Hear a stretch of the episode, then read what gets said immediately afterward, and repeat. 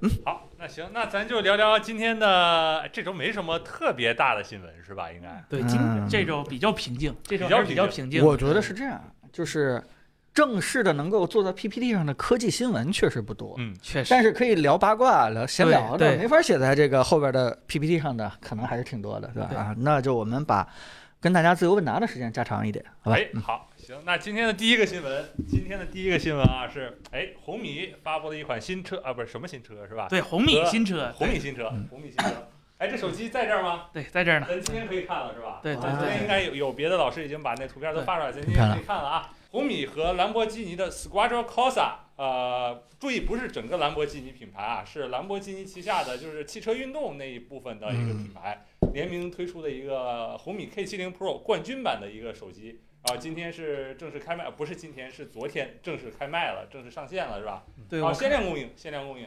对，然然后后一还有两个颜色，我们这手里面拿到这台是黄的黄色的这一款。嗯，对。哎，我记得我们当时开发布会的时候是我去了，我和郑老师一块儿去了，然后现场呼声欢呼声最高的时候就是这这一款，就是这个特别的这一是款拿出来的时候，真的，我们在现场我们作证，好吧？来，嗯，嗯确实，首先对我我觉得这跟普通的 K 七零我特意拿过来了，给大家比一下，就是说。啊，你你不论就从外观上，你就能能明显看出来，它这个单独设计，尤其是它上面这个 deco 部分，我看是用陶瓷的。嗯对，这个是小米祖宗祖宗之法了。好是吗？我看他说用的，啊他自己说的用的是吧？然后，呃，整个它的这个背盖儿这个玻璃部分也是重新设计的，起码就是说不是单独做了个丝印上去，还是下了一点儿小功夫的嗯。然后，呃，首先它其实加价并不多，就是说跟正常的那个顶配版的好像是加了几百块钱就。啊，对，如果说真的就是说你对最大容量的那个版本有需求，其实这几百块钱加了对质感提升，啊、确实是非常大的。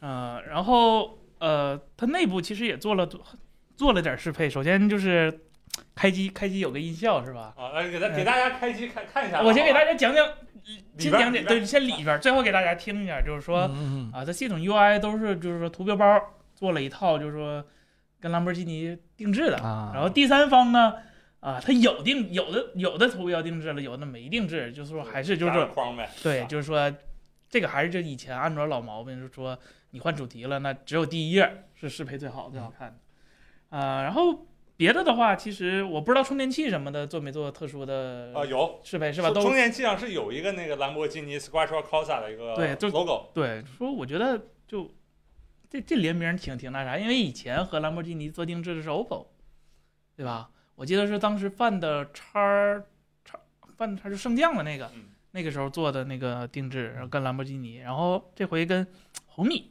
就、哎年轻人的第一款兰博基尼，对，就嗯。没想到就是说小米刚发一边发汽车，红米一边背刺小米是吧？我跟兰博基尼做做做嗯，做那样，哎，下次也就是说跟小米汽车的联名款啊，什么时候出来啊？大家都很期待。正好我这时候给大家重启一下，给大家听一下那个的那个这怎么怎么的一声是吧？轰一声是吧？来给大家重启一下是吧？嗯等会儿它重启需要一点时间咱。们那个麦麦克声音声音可以是吧？啊，有。我先给大家看一下那个，嗯嗯，这好像看不了，我先给它听声。听声儿，哎呦哎呦，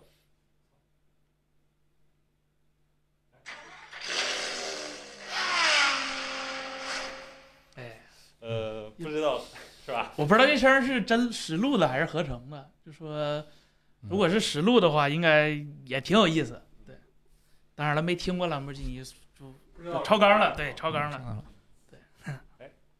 第一个话，我的感觉啊，就是它这回的外观设计上确实是有一些这种哎运动运动车的这种元素，就是我说汽车运动的那种运动，就因为兰博基尼这这个子品牌就 Squadra Corsa，它是就是专管那个汽车运动，尤其是赛车那一方面的，而不是整个兰博基尼的那些其他的大家比较耳熟能详的车系。那这个的话，我觉得它这次的外观设计上，这个棱角分明的这个呃设计，其实挺有一点比小米好看多了。呃确实，这个是 有一真的，就点好看是真挺好看的嗯。对，哎，那你你们喜欢那个黄色的还是喜欢那个绿色的？我没看过绿色，但我应该还是会选择这个黄的。我觉得这个啊就当然了，我不知道兰博基尼有什么代表色吗嗯，反正应该是意大利国旗那几个颜色，应该不选黄的是吧？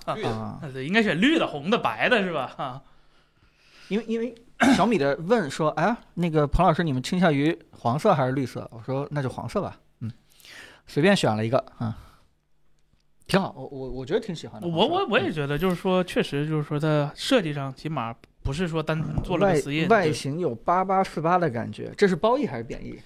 呃，我觉得红米高端成了，高端成红红米米的高端最差就就差在那个价格上了，是吧？嗯他要卖八八四八，还走这个量，那 iPhone 都自愧不如。啊，立这个金品质立天下，那这个芦苇兵那终于还愿了，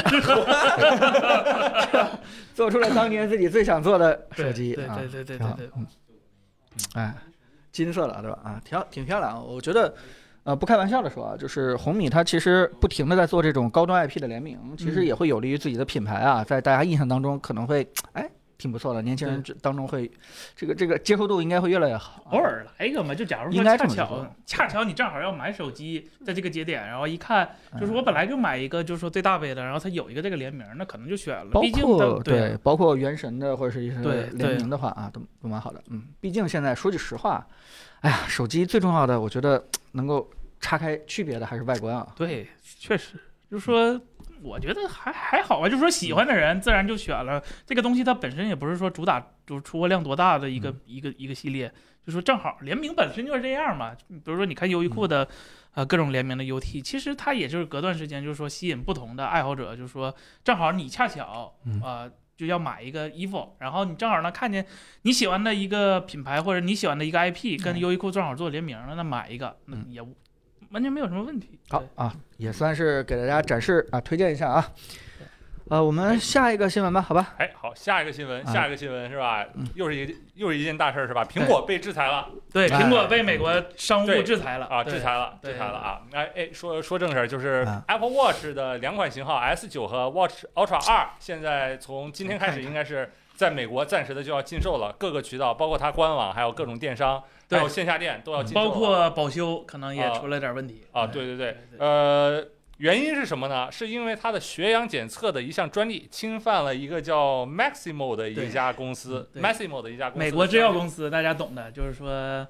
啊，他们就对对自己的这份儿叫叫什么叫一亩三分田，特别特别的就重视，就是说，嗯比如说辉瑞他们那种，就是说，啊，这个东西它这个利益有点就是说牵扯太大了。然后也特意查了一下，其实你仔细去研究苹果啊，就是说那个公司告苹果侵犯那个专利，嗯其实跟跟跟那个产品根本就不挨边儿。哎，不是血氧检测的那个？对，是血氧检测，但是呢，那个公司主主打的血氧检测是就是直透式的，啊苹果呢是反射式的。嗯然后你再看呃我觉得，我觉得既然商务部做了这样一判断，应该还是在硬件或者算法当中某一项有意思是这个是有一段牵扯有一段历史的，啊就是说。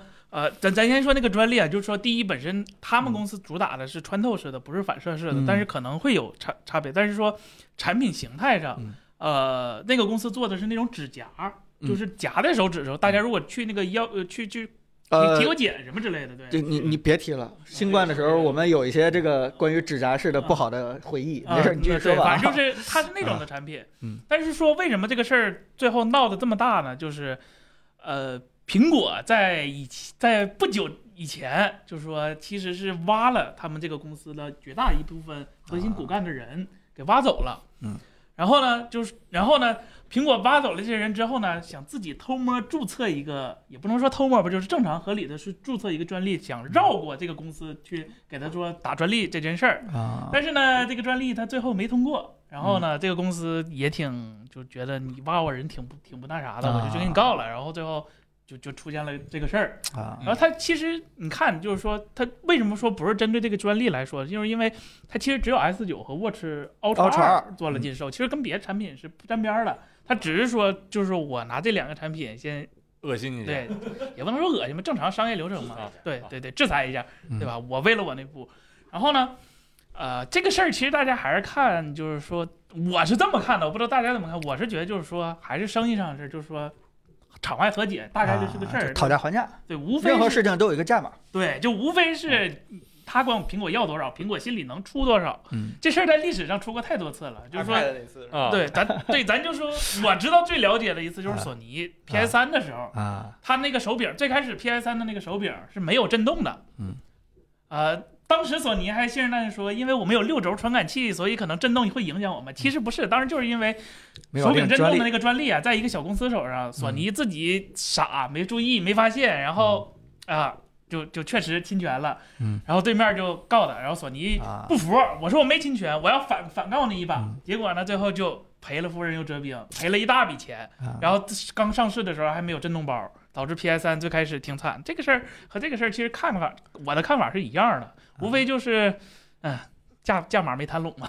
对就是整个美国市场啊，这两款 Apple Watch 应该是在圣诞节之后，二十五号、二十六号开始就停售了。嗯对，啊，这个也就是说，嗯嗯、在美国区域之内啊，这个消费者想买这两款最新的 Watch 的话是买不到了。对啊，他们也可以学，对吧？我们曾经从国外。深圳是吧？啊，哎，可以，也就是说，去年不是，也就是明年，我如果要去买 Vision Pro 的话，我可以带点手表过去，是吧？哎，可以可啊，以对吧？那两边还还可以 对对对，啊，行，对，其实像这种血氧检测的实现的原理的话嗯，呃，在不同类型的设备之间可以说是有，就是有天壤之别的。就是哪怕是那个专利，我也简单的看了一下吧。就是说，就算侵犯它，那么在 Apple Watch 这种形态形态上面，那些相应的数据什么算法的，还是要全部设计一遍。对，就是主要还是大头还是在这边儿，就是这个对，人家想找一个理由。主要还是说，呃，这些他挖苹果挖走这些骨干，对这个公司以后的发展来说，嗯其实是影响特别大的。对这个东西它是。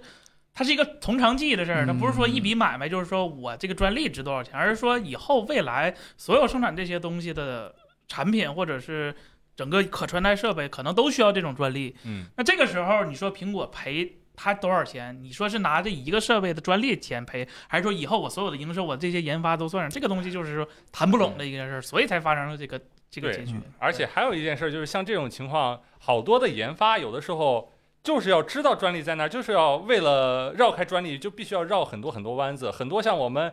直直愣愣的去想的一种一些手段做出来就是侵犯专利的，很经常发生在各种领域上苹果。GPU 不就是嘛，嗯就是为了避嗯避免 imagination 给它造成很多专利上的困扰，它就必须得做一个小绕弯儿，然后再啊实现这些功能，就是然后明明在对一边绕弯儿的同时呢。我跟你对面也谈是吧？一边谈一边打是吧？就最后谈成一个差不多拢谈拢的价格，就跟专利就跟拿那个基带来说，它跟高通也会打架嗯。啊、或者说拿各种以前跟三星也各种打架，这种东西就是说谈拢了啊，我们一起生意谈好了，我们还是一家人、是吧？嗯这个我我我倒是觉得，一个呢就是这个功能还是挺需要的吧。嗯。前一阵儿这个给火腿肠测血氧的时候，呃，就是那个那是一个闹剧，但是呢，如果真的算是血氧测量准确性的话，这个 Apple Watch 肯定还是嗯，可以参考一下的。是这个功能，如果真的是因为这个专利纠纷的话，就彻底没有的话，也也蛮可惜的。如果说是谈不拢价格的话，可能苹果就得重新再写算法，重新再这个绕过去这个专利。但是是不是那个 FDA 什么之类的都得重新过？嗯，理论上是的，啊因为这个这这个有点像我们游戏的版号，就是说啊你这个、是吧？网易跟暴暴雪闹掰了，别的公司想继承，那得重新申请版号。哦哎，可能是不需要的，因为它这个血氧的功能，嗯苹果在任何国家都表明了血氧功能仅做自身的那个健身啊监测用途，而不是医疗用途。不像那个个心电图之类的，他们是嗯实打实过那个认证，可能要重过。但是血氧这个嗯可能对，血氧它毕竟是没有作为那啊个医疗参考，对用途啊对对对对。对，说不定就是可能某一天推送一个那个软件更新，就我们就绕开了，然后事儿就解决，也有可能。但是啊明确说了，就是硬件上他们他们他们他们需要那啥但是说这我觉得还是那你大概率会合计。是你这样把人家多少库存这个事儿是吧？几万台、十几万台库存，刚刚哐叽嗯，哎，给你整这儿。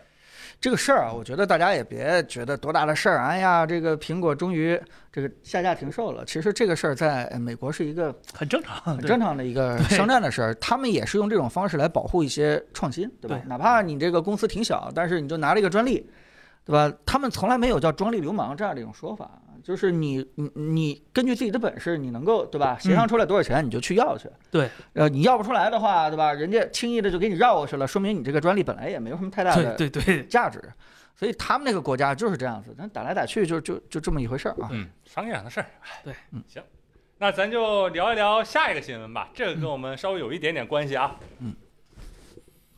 呃，新闻出版署关于公开征求网络游戏管理办法草案征求意见稿，哎，意见的通知，就听着很复杂啊。对主要我也没敢配图是吧？这是刚发生的对，反正主要临时加的就新闻是说不建议国内的游戏添加什么每日签到啊、首充奖励呀、多充奖励呀等等，这个不限于这些各种，啊反正就是我们已经习以为常的手机游戏已经已经做了很多年的一些习惯，然后说建议禁止，这个导致什么？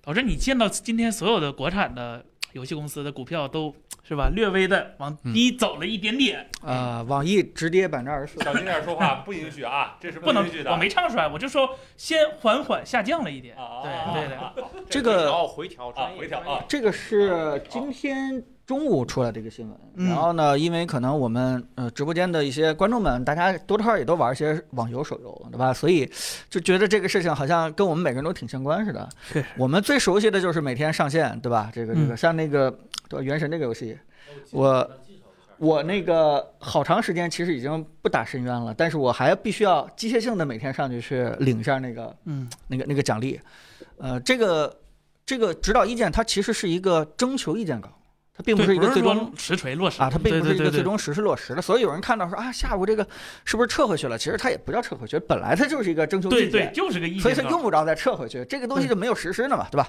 等到这个明年一月二十二号的时候，征求意见完了以后，咱们国家可能这个出版所才会正式根据大家的意见去下这个文儿。但是，即使是这么一个风吹草动，也把整个的资本市场其实吓得这个对吓够呛啊，吓得够呛。这个，呃我觉得，我觉得可能这个 出发点确实是希望大家这个在游戏这块儿可能不要太冲动消费。对，呃，说实话，如果大家有孩子的，是是可能会稍微有点儿，完了，确实是对，确实接不上我我可以说，确实是稍微有点苦恼。就是这个东西，其实我们大人是有自制力的，但是对于一些孩子来说啊，这个东西就，哎，我咋说呢？就是彭总你去年过节你也是那个时候过来的，你不能，你当时想玩电脑的时候，应该也是但我们那时候确实没有那个按按日领的东西，就是就是去年过节的时候我孩子他有真的有一天断了，可能是我我带他去逛庙会啊什么，那天可能就没来得及上线哦领什么什么蛋仔派对的一个什么什么小的一个奖励，啊，然后那天就就特别特别不开心，嗯确实确实，啊对，所以所以这个出发点可能就是为了让这个游戏不要那么的沉迷，但是。啊，说句实话，它对整个这个 经济行业，对吧？游戏行业，甚至尤其是这个这个，对吧？阿里已经被打击惨了以后啊，就剩一个腾讯，结果这个这腾讯今天也是也没逃开。啊，也没逃开，被打被打击了。所以这件事情呢，啊，怎么说呢？确实是双刃剑吧。说了不说啊，双刃剑，双刃剑。嗯，我不玩游戏，不也不支持新的办法啊，把钱省下来给房地产啊，这些就不要过多联想了啊。我觉得这事儿可能就是每个部门在干每个部门的事情吧。可能这个政策就是之前一阵儿那个大家知道叫青少年那个游戏模式，嗯嗯，对吧？还有那个就是现在规定青少年只能是什么周六周日，然后登登录一多小时少几点几点才能玩？哎，对，可能就是那个个政策的一个简单延续啊，简单延续。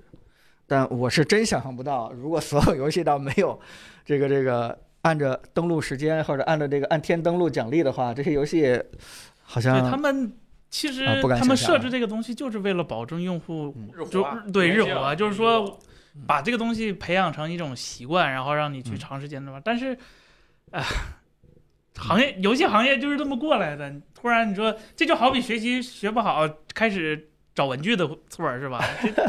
对，感觉总是治标不治本嗯。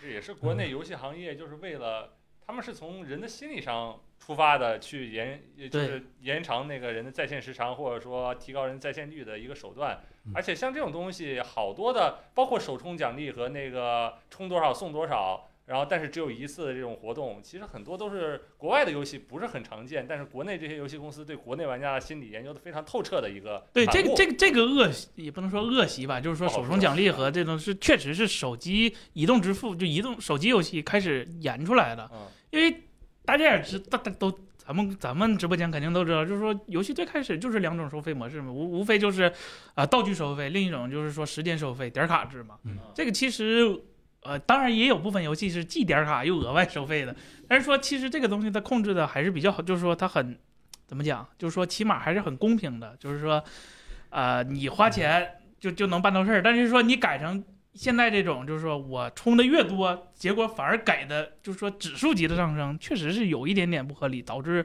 嗯大家也就是经常说手游的氪金量其实或者是花钱要比端游多得多得多。对嗯这个也确实是这个现象。但但我觉得这个这个政策啊，就是它确实影响经济了。我觉得这这是是，尤其是股市，尤其是今天炒股的那些财经博主们，肯定今天非常不开心。但如果我们抛开这个环节的话，也不知道大家是不是支持这个政策，因为我觉得曾经有个类似相识的事情，就是那个禁止那个叫什么？叫叫黑箱子，还是叫啊。那个，抽奖抽对，哎。确实。就是你不能无底洞的去那个。对，你要公布你的中奖概率和各种的呃东西。对，但当年那个时候，大家起码也觉得，哎，还算合理。嗯，它也肯定影响了一些这个游戏公司的销售收入。嗯，所以这个这个卡这个度确实是挺难卡的一件事情。你说，你说这个连续七天签到，给你一个什么奖励，这个这个事情跟你的开箱子无底洞这件事情，哪个应该这个刀应该砍在什么地方啊？真对，而且不同游戏它的就是说就是说嗯这种玩法它也不一样，嗯所以你直接一刀切说完全不让，肯定是对于很多游戏都是有影响的。但它啊毕竟是个意见征求稿嘛，我觉得已经比某些时候连你意见都不征求好一点儿。所以大家这个现在所有的啊这个意见的啊，这都是讨论阶段啊，国家也能看到。对那说到这儿，就大家点一下粉丝灯牌，没有是吧？啊，这个再来我们直播间连续签到一下啊！再不来我们这儿签到以后签到不了了。啊 对，赶快啊！啊，里面还其实有一条比较重要的，就是禁止纯粹抽卡这件事儿，就是说所有的物体就、呃所有的那个游戏内物品，就是说必须得有一个保底机制的。这个应该其实也是之前试行过的。之前就有嗯，嗯，之前确实都保分的游戏都必须有保底机制，就是充多少次必须得给我抽得到。嗯对对，而这个我觉得这一点啊，我单说这一点，我觉得还是一件好事儿的，因为这一点没说没有之前那不规范的情况，确实是有点怎么说？对这个对很多地方就是黑盒，嗯就说如果你不公布，如果你没有这个就是说就真正的证据说我自己公布多少多少的话，那确实是个无底洞。那有时候是吧？对不起，就临时临临时工 bug 了是吧？这种事儿那就更多出现了。哎，还有一个就是说，对游戏内交易的也有一定的限制，包括像有一些那些饰品可交易的游戏，可能会因为这一回的这个对，它是一个主导思想嘛，真正具体措施的话，其实是很细只能说是可能啊，就包括那个连续充值奖励更多嗯啊，像这个连续签到呃有奖励，而且甚至禁止这个强制战斗啊，这些东西其实甚至好像还有一条我看到是游戏交易得用数字人民币，呃，这个可能是一个误传，就是这是误传是吧？呃，对，可能是一个误传，就必须要有就是那个使用实名制的一个付款方式。对，像有一些游戏它的那个游戏内交易，它是可以不使用那种实名制的那个付款方式，对一些东西。啊，嗯。哎，总之这个意见稿啊，大家有意见可以去那个 网站，可以去留下自己的意见，好吧？啊，那个这个也是算科技新闻。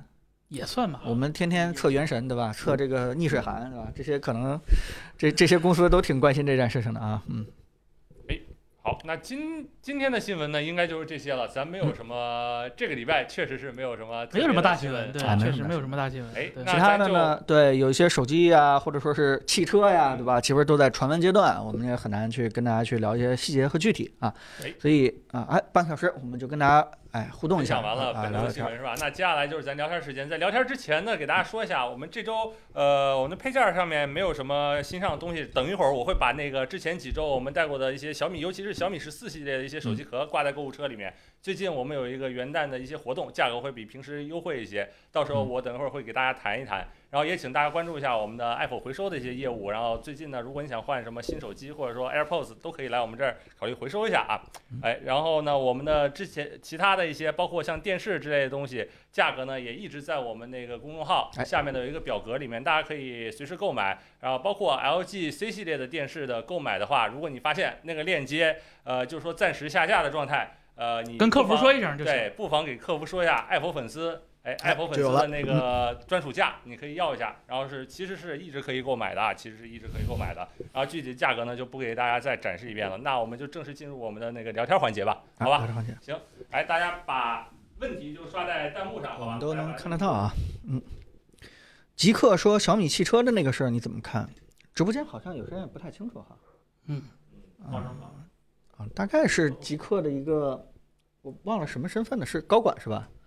对，大概说了说，大概说了说小米汽车的系统对吧？生态这事儿不一定很可靠啊，大概的意思，我们不去传播了。我觉得这个 东西都没见着呢，你东西都没见对着，你先不要去呃上来就发表这样的一个意见，对吧？对你这个在没有见到人家正式上路，对吧？这东西怎么样，甚至连消费者都没有反馈，你上来就下这样的论断，我觉得这个行为放在任何任何情况都是发了两个特别手机，特别没有哪两个手机？我们说了一个这个呃 K 七零的哎冠军版，还有一个是今天呃晚上七点发草莓熊 CV 飞三限定版，那东西我们现在也没收到呢，所以也没什么聊的。别的还嗯还还发啥了吗 C？三，它就一个草莓熊吧，还有什么？嗯没了，就定制嘛，就是说你要非让我们聊的话，我们就只能聊这个，对吧？兰博基尼和草莓熊啊，对吧？这有位朋友叫李李黎说嗯，LG 电视连 Mac 能直接唤醒吗？呃，这一个挺有意思的问题，我可以回答一下，就是呃，在 Windows 上其实是有一些手段，可以在 Windows 开机以后就执行一个任务，对那个是不行，Mac 没有那个对。呃，让那个发一个信号给电视，电视收到一个网络的信号就可以直接唤醒，或者在关机前执行一个任务就可以直接关机同步的。Mac 应该会有这样的一些手段，可能不过需要自己动手一下。Windows 是有现成的软件的啊，这个我可以跟你说一下。嗯，哎，看一看，大家也挑一下问题啊。呃，我我那个麦克是那么用的，就是非常奇怪的一个手段，把嗯，那个麦克的电源插在一个功率计上。哦，对，这也是一个然后，然后那个功率计，功率一旦上来之后，就发一个红外信号，让那个 LG 电视开机。啊，挺好的一个方法。可以可以嗯我之前也你想过把这功率这个方法，计到时候链接给一下啊。呃，就小米的智能开关对就行。对嗯，哎，哎看这如何评价董宇辉事件？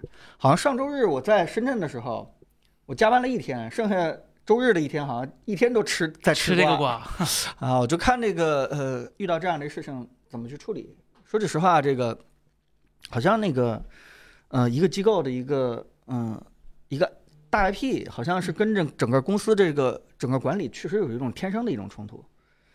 其实就有点像最后最开始 Apple 对于那个主笔的一个主笔的一个管理方式一样，对吧？但这件事其实对于我们来说还好，不是太大问题。我们我们更多的是说大家一起去，对吧？一起去出镜，一起去配合去完成一件事情。你要愣说这个事情怎么看的话，我说句实话，就是大家大家其实每个人都在按照自己的立场和角度去去考虑这件事的对错。你如果大家是真的挺董宇辉的话，说句难听点的，大家也是站在自己的立场，大家就想看一个在公司里面能力非常强的一个人，对吧？他到底能够，对吧？这个这个会不会被欺负，会不会受到不公正待遇？所以大家非常挺董宇嗯，辉。但如果说是你真的站在新东方那个角度来说的话，那个，对吧？他可能也特别担心这个，万一这个大 IP 哪天不火了，对，对吧他也得规避他哪天的风险，哪天像薇娅一样的，像这 这忘忘忘缴税了，就是就是呃胡说八道啊，就是反正就是，对吧？或者说是拍个月亮了，什么这这样的事情，他可能也特别担心这个呃有些风险，对吧？因为毕竟好几百口子都等指望这吃饭呢，所以他可能会做一些简单的一些调整。呃，这个事情就就就各站在各自的立场，我认为大家做的事情其实都挺对的，啊，但是有这么一个冲突的话，我觉得，嗯、说句实话，我到现在为止，我觉得新东方做这样的一个处理的结果还是挺挺合适的。对？如果你真的站在每个人的立场上都觉得这么做不合适，但如果你真的站在一个客观公正立场的话，你会发现，呃，第一你要尊重董宇辉本人的一个喜好和一个意见，对吧？第二呢，你要尽快把这件事情平息下去，不要影响整个公司的一个业绩，对吧？我觉得这两件事情的话，现在做的还算是可以了吧？反正以我的智商想不到更好的一个方式了。嗯，好哎，看有位朋友叫你会 B-box 吗？哎，说问了一个问题是有没有评价带鱼屏推荐，就打打撸啊撸。呃，首先呃先说一个事实，就是带鱼屏没有素质很好的，就是说无论是显示效果还是分辨率，现在没有一个带鱼屏能特别好，所以说嗯我不建议你买那种特别贵的带鱼屏，比如说我们介绍过那个 QD OLED，它它显示效果确实还可以，但是它分辨率不够。它不值得花去那个钱，尤其考虑到明年马上就有更多的 OLED 显示器要上了，所以说我推荐你买带鱼屏，真的就是说考虑最便宜的那一档，就一九九九、一八九九，啊，对，就是说，呃，而且说实话，这个带鱼屏市场本身就比正常的十六比九屏要小的很，市场小很多很多。你能买到屏，大概率也都是那几款，要么就是华星光电的，要么就是说以前老的三星的的那几款 VA 屏。那大概率也就是说，AOC 和小米都有在对应的两千左右的价位的那个二 K 的呃带鱼屏。就是三四四零乘幺四四零。对，就是三四四零乘幺四四零，你挑着 VA 的买。LG 还有几款 LG 的话就贵了，就因为 LG 做 IPS 嘛，嗯，LG 那个五 K 的也就不值得花，不值得花那么多钱去买。看直屏，那个 LG 那款是直屏，但是是六十赫兹，呃，分辨率是高，但是就嗯玩游戏不是很合适。然后像那些弯的，就取的应该都是那个 VA 或 MVA 面板的一些屏幕。对，它没有 IPS。明年 4K 高刷显示器现在还不够普及吗？现在 4K 一百二的显示器只要两千块钱，两千来。块钱了。对啊，就就就这还不够吗？嗯，可能是问的是明年 CES 上可能会公布的那几款，就是 OLED 的。哦，OLED 的话已经目前确认了，LG 和三星 QD 都会有。然后 LG 的话是二十七寸的四 K 二百四啊，啊，三星也是四 K 二百四。然后嗯无非就是说一个三点一点五寸，一个二十七寸，然后 QD OLED 和 W OLED。呃，明年的显示器出特别特别特别特别的有意思，因为嗯大家也知道四 K 高刷的 OLED 显示器，期待了好久好久好久了。哎是，不是太小了点儿？哎，你们的高刷到底定义是什么？两百四还是呃更高？一百二，一百二起步嘛，一一百二起步，对，一百二起步。哎这位朋友叫风尘飘落苍生叹，说国内有支持 HDR 照片，就是 HEIF 或者 AVIF 格式 HDR 照片的手机吗？没有，目前我所知道的没有手机支持，连 iPhone 那个都不是标准的，就是说说是 HDR。那个谷歌的安卓十四已经开始支持，它支持 AVEF，但是它拍出来的还不是，嗯就是说这个啊据据据说是那个 OPPO 的 ColorOS 已经开始支持，没没，我看他们都是说具体支持到啥程度？都是正常的照嗯片加、加那个通麦屏的原数据，不是说真正直接拍出来这点照片。我知道能拍出这点照片，它还是相机，就说索尼的是可以，肯定可以，尼康的可以，佳能的我记得也可以，嗯剩下的我不确定了。哎，对，确实是这个 HDR 照片没有我们想象中和 HDR 视频一样普及的那速度，可能好像慢了很多。这个还是背后的，就不是、不是技术之争，嗯是商业之争。对，其实技术很成熟了，但是我们甚至看到了一些就是 HDR 照片的格式怎么来的，就是 HDR 视频截一帧是吧？对对，啊截一帧。对，就说明就已经不是什么技术的问题了，就是哪个行业或者生态，哎，不让你这个格式用，或者说怎么样的，更大概率可能是这些方面。行，大家都慢点刷，我们都能看到啊。小米汽车呃测不测啊？呃会测的，但是我给你个准话会测的，但是你千万嗯不要以为我们特别善于去聊这个传统车评人会聊的那些东西。说句实话，我们对对对，我我们真的不擅长这个问题，已经回答了好几次了。我们更关心的是小米汽车里边用了哪些对吧有意思的一些技术对吧？对尝试了哪些新的东西？对。你说整体这个车有多长，然后这个这个多宽，然后这个对吧？开起来这个驾驶感受这这个这个我们我们真的是不是特别的关心啊？这个当然了，高情商我们不是特别擅长，好吧？嗯 哎。然后其他的这个呃年终播客什么时候录？主要是因为上周我一直不在那个对个，这周的话也有事儿，反正就呃，终终于现在我们人凑齐了啊！马上马上这个给大家去录去啊，别着急别着急啊！嗯哎，我现在回北京了啊，我们终于可以凑在一起。啊，叫围炉夜话，我们好好这个点公司点一个炉子，我们好好聊聊今年这个科技行业出的一些事情啊，特别有意思。嗯，好，这位朋友叫 欧腿的蛋蛋嗯，说无线游戏鼠标是不是比普通办公鼠标更好用？呃，首先其实所谓游戏鼠标和办公鼠标，我觉得一直都是厂商人为去划分出来的这个嗯品类，就是说其实是事实上，它大大家都是鼠标，没有说哪种一定要说侧重于游戏和侧重于办公。然后现在呢，厂商愿意把办公鼠标包装成啊，我有什么各种红按键、侧滑、侧按键，或者是呃什么滚轮啊、什么特殊之类的东西，然后把游戏鼠标标标定成什么高 DPI 啊、高采样率啊，什么乱七八糟。其实这些东西它是可以兼得的，无论是对于办公还是对于游戏来说，这些东西其实都是非常有用的。嗯，因为你会看到，其实很多办公的鼠标，它虽然握起来很舒服，很人人体工学，然后它的功能也也也比较就说有生产力，但是它其实它在采样率上或者嗯是、回报率呃回报率上这些东西，它它它特别的低，啊低的离谱。尤其是在现在已经120赫兹对，尤其是在现在显示器已经高刷啊、比较普及的情况下显示器高刷，对嗯，就就导致很多游戏鼠标甚至为要办公鼠标，甚至喂不满那屏幕的刷新率。对对对，有些屏幕刷新率比那个，就我那鼠标，嗯我那个 Master，那那回报率比那比屏幕刷新率还低，对比屏幕刷新率还低。对啊，所以说不用考虑嗯哪个你一定要办公拿哪个鼠标，游戏拿哪个鼠标，挑一个啊、采样率够高、握着舒服的才是最好的。因为嗯现在其实你说所谓生产力的都都是可以通过驱动各种红来自定义的。哎但它这也有个问题，就是那个 Mac 用户没得选。那游戏鼠标它 Mac 上好多没驱动。啊，雷雷蛇是可以的 Mac 上彻底没驱动。对对，雷蛇不可以因因为我也一直想用雷蛇哦那鼠标，因为雷蛇那鼠标明显比那个 那个那个 Master 要那个跟手很多，但是嗯没有驱动，然后就所有键都用不了，，我又我记得没有办法。是可以的。呃，你你看到我是在这样用，你看到我可以是因为我找了一个有 Windows 电脑的同事，先把配置写到鼠标里，哎，对，然后在那个什么，在 Mac 上用。当然，这样也可以用到一大部分的功能，比如说你在 Mac 上绑好那个快捷键，在 Windows 上写同样的快捷键，其实也可以用。对。然后我给我家人，呃，包括我妈，给她办公室，我就给她准备准备了一个罗技的那个 G 三304零二，嗯应该是应该是 G 三零二，如果没记错的话。他给我反馈就是说，确实跟手很多，这是一般人能体验出来的。因为大部分那种办公鼠标的那个回报率，在目前来看真的是不太够了。是就是如果你我之前举过一个不恰当的例子，那种办公鼠标如果再加上蓝牙的话，简直就是在酒后驾车一样的感觉，啊，是控制上非常的不跟手。而且，嗯，对，而且像那些游戏有的游戏鼠标，包括 G 五零二，它上面有十一个侧键，你把它设置成为办公时候的那些快捷键，包括复制、粘贴，还有什么撤销这些，也是非常好用的。是，对，但是他们俩之间的区分还是有一些的，像包括像雷蛇目前有那种五十多、六十多克极轻极轻的鼠标，那人家还是游戏系列。然后像罗技的 Master 三 S 系列的话，它有了很多就那种游戏鼠标可能也写不了、绑不进去的那个快捷键和红。我记得很清楚的是那个。呃，它按住那个侧键，它的那个掌托是可以摁下去的，摁住以后左右滑就是可以直接切换桌面，然后滑的快一点就可以直接切换那个应用切换的那个窗口，就 Alt 加 Tab 或者 Command 加 Tab，、还是挺对，这个是驱动上它，因为嗯。逻辑比较鸡贼，就是说它的 Master 和它的叫 Power，就 G 系列嗯，对，是不同的驱动，嗯。是两个两套软件。区分度还挺大的。嗯。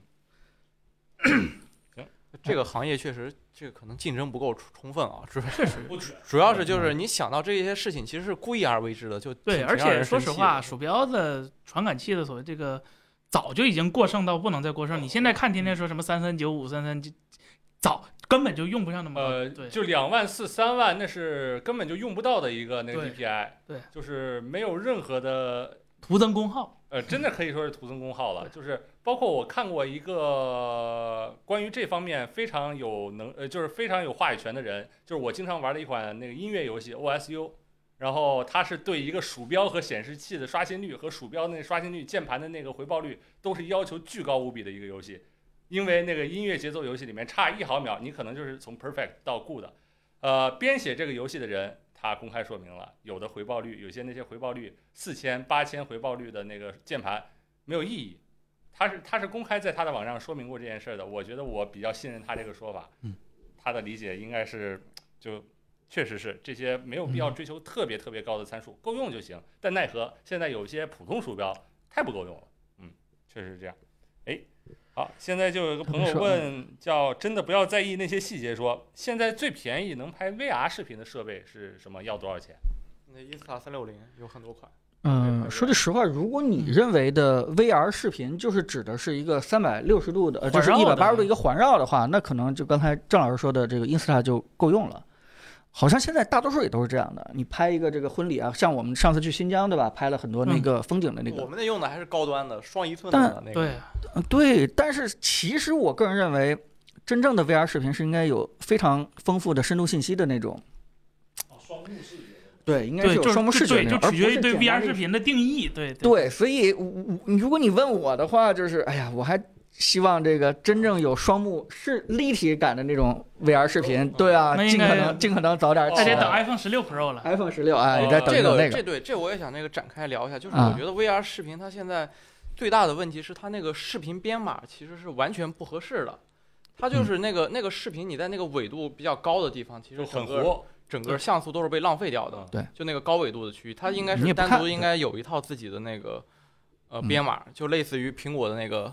Profile 二零，对对对对对，在那个像素比较密集的地方，人经常会看得清的地方，反而那像素是不足的，是吧？对啊对，它是那个天跟地像素给的贼高，嗯，就就是那个那个直接展开的那个那个那个叫什对它其实没有考虑到人真正视野上的，对，这个这个有待上的优化吧。目前只是在那个都是在平面视频的壳子里面就这么做了一下兼容。对呃，其实之前也有 Google 像推过他们那个编码，就是解决你说的那个问题，但是 YouTube 上用的是那个。对啊 YouTube 上用的是那个。对，然后还有一个就是区分一下刚才的那个 3D 视频和 VR 视频，就是我不知道你理解的 VR 视频可能是什么样子的，包括360度单眼的那个视觉的，就是刚才说的 Insta 360。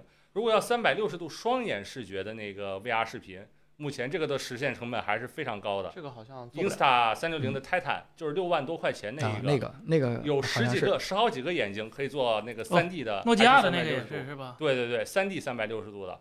嗯然后那个像再往下一档，那个三 D 一百八十度的的话，我们那回在那个 BRTV 上见过的一款是佳能的相机，装一个那个特殊的镜头，特殊镜头，就是两个鱼眼镜头拼到一块儿的，然后在那个相机上成像是两个画面的。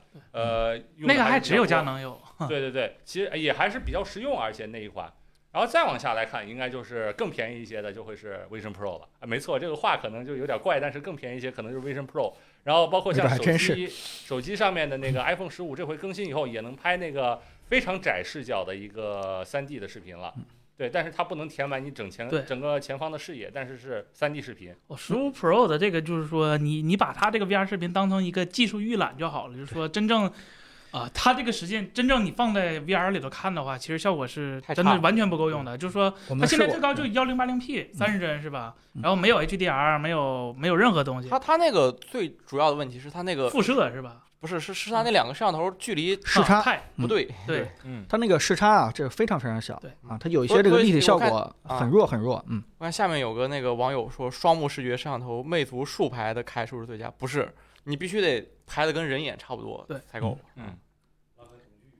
对对，其实这么一想，反而是 Vision Pro 上那两颗跟眼睛可能正对位置的一个对，其实从生理学上来说嗯就是这样嘛，就是说你越跟人眼接近，它就越容易做。对那以后摄像头对吧？这儿一个，这儿一个叫做尾插板，弄一个 FreeMOS 对吧？然后这个主板上弄一个啊，对，以后以后摄像头也灾难，有可能某个手机就进化成这个还样子啊。不是最专业的做法，最专业的啊拍 3D 电影的做法是根据焦距来调这个瞳距。对，它是哦不一样的，不同距离的话，其实是是应该不一样的因为是这样因因为你如果焦太长的话，你还是用人眼那个瞳距，你那个三 D 效果还是没有。这个时候你得人为的把那个长焦镜头的瞳距拉大一点，才能拍出啊那个三 D 效果。啊，还有睡觉听 ASMR 的耳机，非非入耳分体式的但它要非入耳的。啊。韩老师这方面知道吗？这我们盲区是吗？？特意出过视频，但是我对这方面不啊，呃，首先嗯，呃，首先想给大家呃给这位朋友说的一个就是说，你听什么，嗯呃，不用不要用不要以这个目的去选耳机，因为好的耳机应该什么都可以听，是吧？主要是按你的那个舒适度，就是睡眠舒适度。呃，有些耳机包括呃，我们之前说过那个 BOSS 的 QC Ultra，呃，它可能不太适合在睡眠的时候戴，因为它个儿比较大对，嗯啊。但是你换个睡姿可能就硌压着了，就会硌着你的耳朵。可以挑一些就那个呃体型比较小的一个耳机，这会在你睡眠的时候会有很大的帮助。妈呀，五百以下骑车没有风噪的降噪耳机，五百我我连 AirPods Pro 我都有风噪。啊，呃，取决于你骑多快是吧？呃不是，它有时候一个风一个风过一个是是风过来了，它嗯就对，确实这个东西就是你可以用五五百以下的车，呃，这个也是我之前我经常体验的，就是像包括 BOSS 和那个 AirPods 都是非常强的技术力的。第一，他们不能完全消除风噪；第二，两款耳机都在那个高风噪情况下的麦克风都是没法使用的。这已经是可以说是目前消费级里面非常好的耳机了，他们也解决不了这个问题。我其实不太不太相信那个更低端一些的耳机它能解决这个问题就。是在因为有风噪的影响，所以现在很多骑行的人都更愿意戴那种骨传导耳机。开放式的，而且也更安全。说实话，你要是带降噪的话，骑车的时候啊，确实听凯伦说过，确实是一件比较危险的事。对对对对，就是开就不用就风噪跟开已经开降噪差不多了，你都听不清耳朵。这哥们儿问的，写公文材料现在哪个国内的 AI 好？我估计都没有把公文材料当成那个训练的那个叫元素进行。素材不让开。呃对对对之前干过这事，但是说个说个发过声明，说不会但但是咱们还是知道有某款软件写公文材料写的挺好的。哎，不不，咱不能推荐这个。这首先你要知道，就是公文材料，咱们国家肯定还是推荐大家自己写，对吧？这个就不不就不会鼓励说是拿这个公文材料去训练这个 AI，让它这方面能力很强的，对吧？那那些东西都是很正式的东西啊，嗯嗯，这这不属于科技问题了，我不应该挑这样的问题去聊啊。哇，那个新闻要求挺高呢。嗯十五的数据线能给 MacBook 充电了，可以，只不过只能六十瓦，硬硬充也能充。三三安的电流是吧？对，最高只能六十瓦。六十瓦的话，对于你的无论是你是什么 MacBook，基本上都可以覆盖到它的轻度使用的时候不掉电哎，不行，末代皇帝不行，啊。末代皇帝不行是吧？对，就 M 系列的，就叫英特尔 M 系列没有英特尔就别想了，但是 M 系列的话，六十瓦是绝大多数绝大多数，除非在极度的那个性能全部吃的满满当当的情况下，否则也不太可能去到比六十瓦更高的一个水平。对，因为它那个绝大部分 MacBook 的那个笔记本，它电池是六十，呃五十多毫，哎，不是五十多，是一百瓦时的，然后六十瓦十六寸的是九十九点九瓦用一百瓦时上不了飞机。对，呃，一百瓦时的。然后他们，我根据我的经历的话，是一般哪怕是再高负载的情况，它也能跑一个多小时。那么就是说，它的功率应该不会，绝大多数情况下不会高过那个六十瓦。嗯所以说还是可以用的，可以用的，凑合用，凑合用啊哎，还是能高过那个 Max Max 是能高过的，啊就哦、就能高过六十瓦，不是高过一百瓦啊！对对对对对，明白。呃呃，这个大家的问题我们都能看到啊，咱们快点回复大家问题，好吧？嗯，哎，有朋友问推荐雷电四扩展坞，雷电四的拓展坞好像市面上是不是没有几款？除了那个 CalDigit 那一款，因为像现在，除非是专业用途的话，那个 USB 走 USB 协议的拓展坞其实是能做很多很多事情。哎，主要是就是支持雷电四的这几款苹果设备，它都有 HDMI 口。嗯对对，对，啊呃，像包括那个呃，它的 DP 是可以直通出来的，就是可以复用直通出来的。然后那个 H HDMI 的话，去用那个 USB-C 的那个带宽也是足够的。所以说，呃，雷电的拓展坞几乎是只给一些非常专业用途的人才去用，比如说影视行业之类的，它真的需要有多个雷电接口同时传，而且有不止一个什么 DP 显示器或者他可能做雷电网桥之类啊的，，对对对，或者说你的那些普通拓展坞不够用的情况下才用的。一般的话，就是我可以给大呃给这位朋友说一个，就是呃影视行业里面比较认的一款拓展坞，就是 CalDigit 的那一款，好像是一千来块钱还是两千来块钱，那款是大家都挺认的，呃，在这个行业里面。对，拯救者用自家一百四十瓦头，当然会受限了。它可是游戏本啊，它里边放幺三九零零 HX 和四零九零，四十瓦那个头。对，一百四十瓦的肯定会受限的。但是你说官方的二百四十瓦的肯定没有。咱们回答问题之前啊，把大家问题那个先先叙述一遍，因为咱们后来还讲播客呢，好吧？后来这个不叙述问题的话，这播客很难剪啊。这听播客的朋友们都不知道是问题啊。呃，我们没有那直接就告诉他那个推荐结果吧，好吧？啊，这个我最近不用等视频，我们就可以先告诉我。就是我现在发现有一款，就是就是首先我还是那个观点，你对 NAS 的需求是什么？先搞明白自己需求。如果只存东西，啊，你也许不需要那么贵，你可能路由器上插 USB 都够了。对你没有什么大大大容量的需求的话，但是说如果你有的话，你也想自己稍微研究一下玩玩。我最近有一个比较好的一个方案，就是说 DIY 的呃 NAS，而且它的整个全都是自己做，比如说它的啊、外壳是 3D 打印的。嗯啊，就直接拿那个 ABS 做打印，然后可以做呃四四盘位的，也可以做六盘位的，啊，然后主板也有说现成的那种的 N 一百的那种主板，然后多网口的，就是说基本上什么都可以干的。你去好线的话，你去 B 站或者去闲鱼搜一搜，都有这种的。嗯啊，如果啊，给关键词叫，比如说它它有叫 QNAS，它是个开源的，在 GitHub 啊 GitHub 上都是都是有的，就是说它教你怎么打印，用什么样图纸。你要是嫌麻烦，直接去闲鱼买成品也行。啊、性能什么的比现在绝大部分你能买到在售的 NAS 性能都要好。而说你就是懒，就想图图个简单，那买成品的，那我觉得，呃，国产这几个都都都挺值得买，极空间、绿联，还有最近呃那个那个还有个什么来着，那叫呃。对，反正就是这几个都都都都都挺合适的，然后他们高低搭配也都有啊。唯一的就是说和国际大厂比的，就是说它软件配套，就是说你只是存个电影，没什么额外需求，你只是简单存点东西，没什么异地备份呐、远程备份呐、或者异地组网什么这类奇奇怪怪的需求的话，啊，国产这几个都挺好的，根据盘位挑就可以了。哎，我觉得这个话题大家可以互动一下啊。这小米汽车猜价格，十九点九，十九点九，小米十九点九，哎，大家可以刷一下啊。这个小米汽车呢，我先铺垫一下，就是呃，该保密的、不该保密的，应该大家也都看到了，也都知道了。三十九点所以我们也不用去对吧？这一个一个是外观，基本上就是网上泄露出那个外观啊，就是这八九不离十我们默认是猜盖板的价格啊，啊对对对，盖板的啊。对，我们默认开起步价，对吧？啊开起步价价啊。这个目前呃，现在透露出的参数大概什么？四百伏，然后这个飞机飞机只只知道长相，呃，大长相？知道了吗？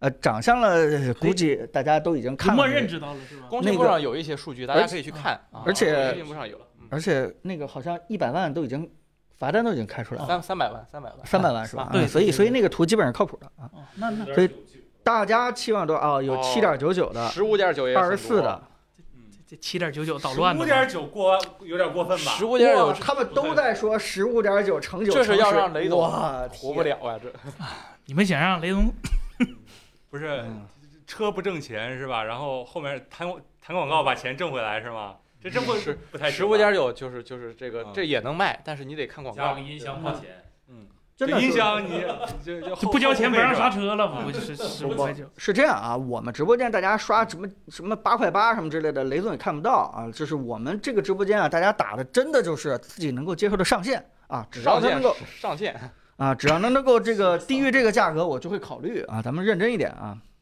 啊，就是，我的想法就是十九万九千九百九十九。对中位数差不多十九万九，对吧？我看也有说二十一、二十二的啊，也有说这个十五六的，基本中位数是高没超过二十五。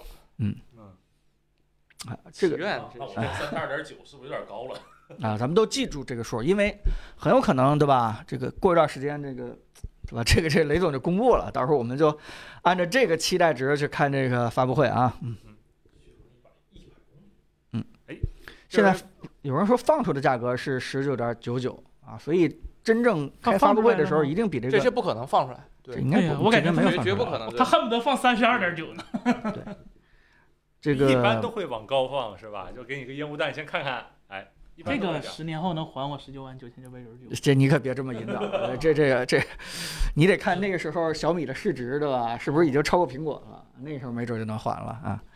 真的像对吧？干翻特斯拉，你想想你那个灯带统一，十年，十年后变捷安特了。嗯，推荐 MVP 两千五米那二十七寸显示器，那不就红米那个二十？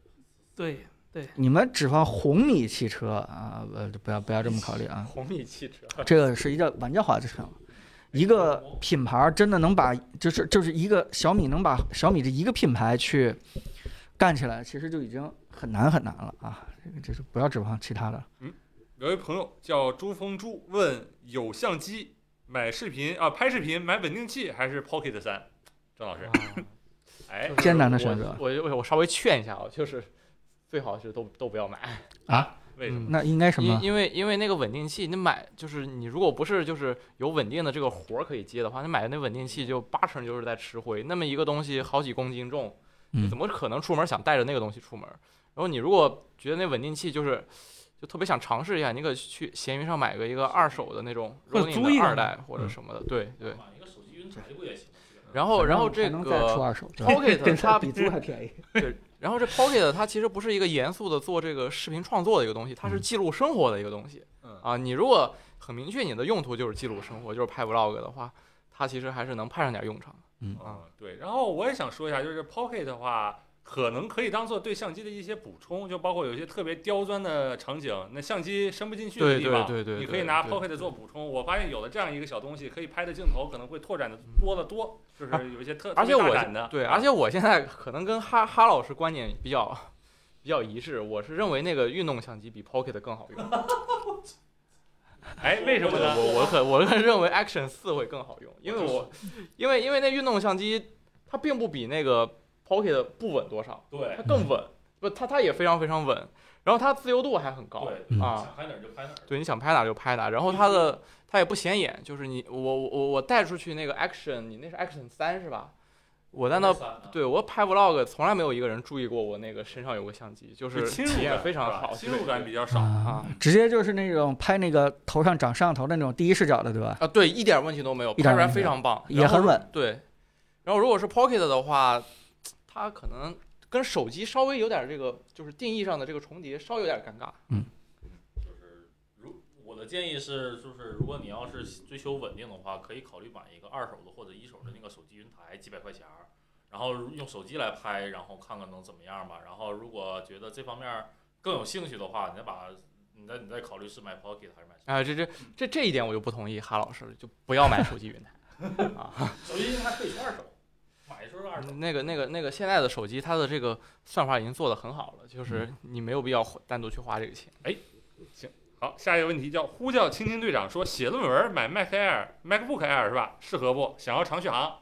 没啥问题啊，就特别合适。特别合适，拼多多五千多，写什么样的论文？我好奇问一下，写什么样的论文？对，如果是那些这还分什么样的论文啊，分专业，那种需要查资料特别多或特特别多那种论文，可能会比较麻烦。呃，或者是你要在写论文的时候，经常跑一些你们的行业软件之类的，什么，比如说土木，嗯你的软件跑不了，它续航再长，它也费劲，是吧？有可能看你们行业，但是一般那信我的种不会跑的啊，不会跑的。我土木的同学没有。嗯 啊，是吧？你像我们学机械的，基本都会有一些毕业设计，这啊这就不合适了。对，像我的时候，那时候是是有的软件它必须跑在 Windows 上，我写的时候就得截个图，写的时候就得截个图，是吧？运软件运行的结果这些什么东西，那你这个可能就不太合适。但是如果是纯文字类，那么 MacBook Air 可能就非常的合适。对，你就查一些资料的话，那就还 OK。有一说一，Windows Control C 比 Mac 上的 Command 加 C 好摁，距离距离比较长，比较适合人体这就是写论文最重要的两个键，是吧？，对对。这位预测一下小米的价格，我们刚才都预测了啊，啊嗯，有 L 呃 SUV 吗？没有啊，现在现在消息是没有，嗯，比如说叫 Call Me Alex 说 CarPlay 好像即将时装了，能成吗？哎，就是那个新版的 CarPlay 能接管整个车上所有屏幕的那个呃，CarPlay，、他已经签约了好几家了，啊那个阿斯顿马丁，然后奥迪、大众、保时捷，就二零二三年只剩这是只剩八天了是吧？你的车呢让我们看见是吧？我觉得就是大众集团签这个应该是迫于无奈，就是自己那个车机实在实在做不好行。对，嗯，哎，等等到我们看到有这样的实车的时候，我我觉得我个人特别有兴趣去体验一下，苹果想把车里的这个中控屏幕和仪表盘定义成一个什么样。因为之前用的那些 CarPlay 的功能，我觉得还是挺挺好的。是在苹果对这个车上的交互的理解，嗯我做的是我觉得做的比绝大部分的车企都要到位的多得多得多。呃，注意，我想表达一点，不是说就那个大中控大屏上有巨多功能，那就是好的。它是有应该在的功能，而且那些应该在的功能用起来特别方便才是好的。我的定义是这样的啊，可能跟大家不太一样。从这一点定义出发，我觉得苹果的 Car CarPlay 其实是非常成功的，而且有很多功能，呃，在现在的车上好像是没有时装的，比如说在那个仪表盘上，其实现在也能显示那个第二屏幕，就导航的地图什么之类的。能现在都能，基本呃，只不过在一小部分车上，就是绝大部分车上还是只有一个中控大屏才能显示，而现在的一小部分车上可以显示的地图导航的时候的一个小的转向标志显示在仪表盘上，现在其实是可以的。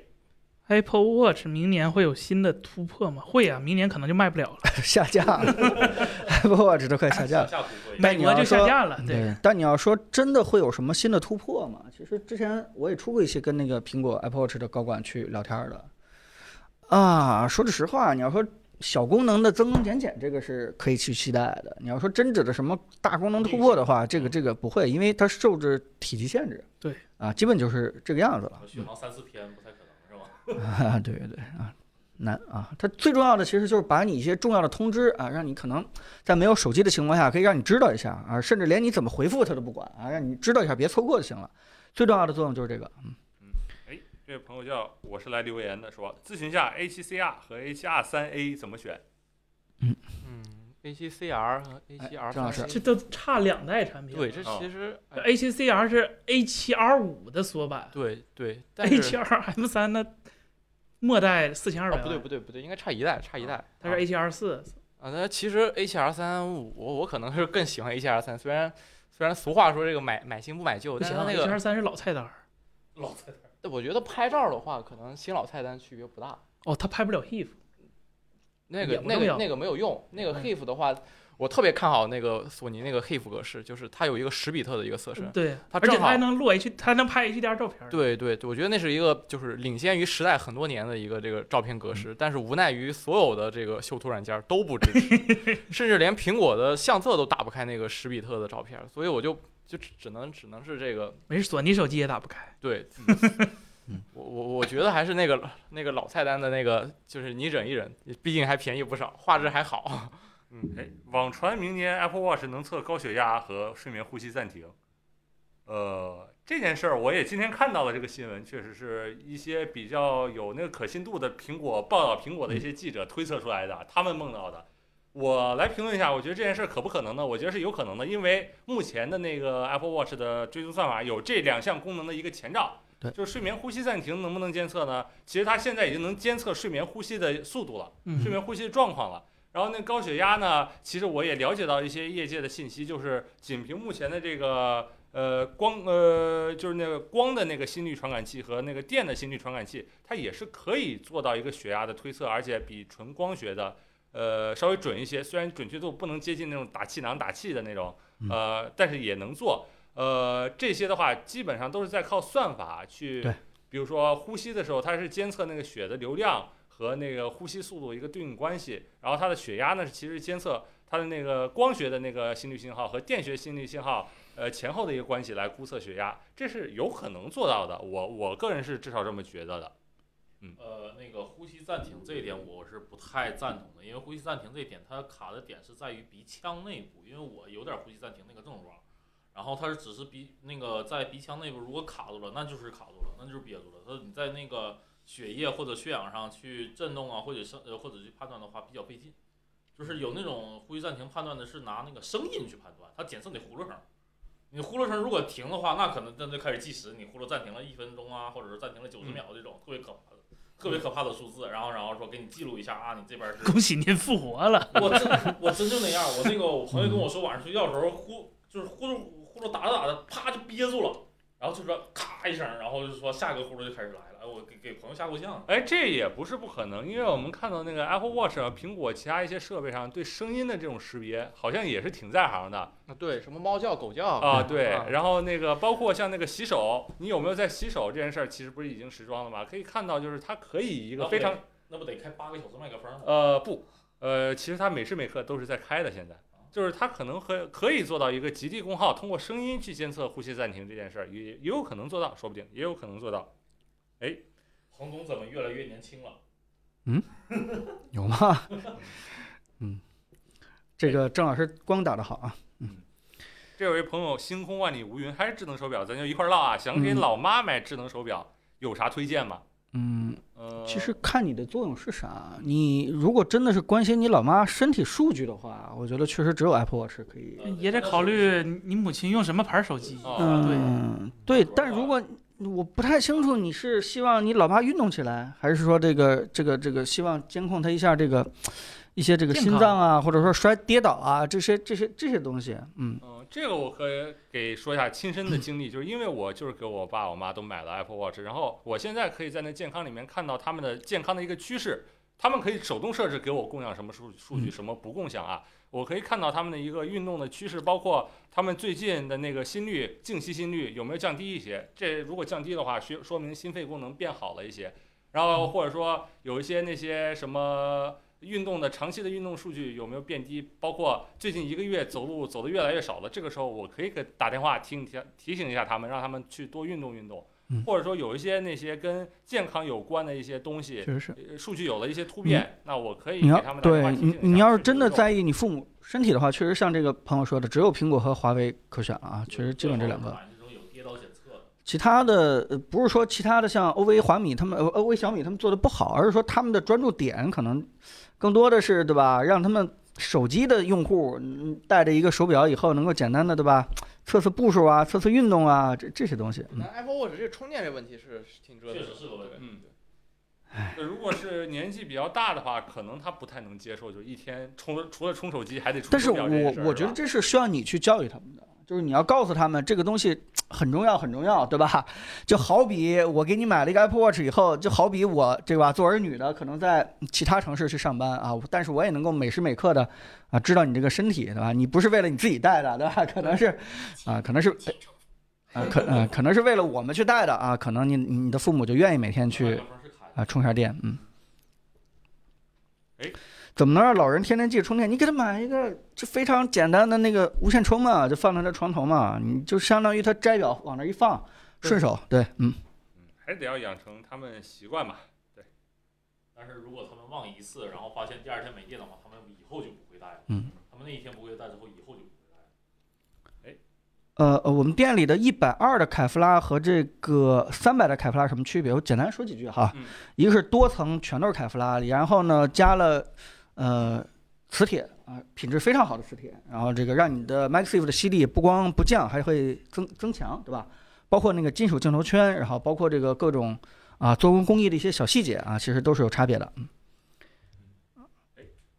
呃，有人问奇奇怪怪劳动力，呃，我之前介绍的手表的呃苹果手表那个应用就是 Stress Watch 压力手表这软件，就是说它能啊、经常提醒你，根据你的心率还有什么乱七八糟，就综合一个叫 HRV 的东西嗯来告诉你你今天嗯，对你今天心理健康怎么样？也不能说心理健康怎么样，就是说你心情怎么样？就是说你是比较焦虑啊，还是比较就放松啊，什么之类的？就是说他在你焦虑的时候再提醒你，就 relax 一下，就别别没事儿，没事儿，别慌，就这意思。哎，监测心情的，嗯，我看有几个朋友都问了那个汽车相关的，就是包括刚我们刚聊过 CarPlay 了，说特斯拉能支持 CarPlay 吗？这个不能是吧？小米汽车能支持 CarPlay 吗？大家想一想。也够呛，我觉得也够呛。对，小米现在它车机的部分是完全没有去放出来去讲，嗯然后估计都得等那个雷总发布会的时候再跟大家去讲车机部分的东西。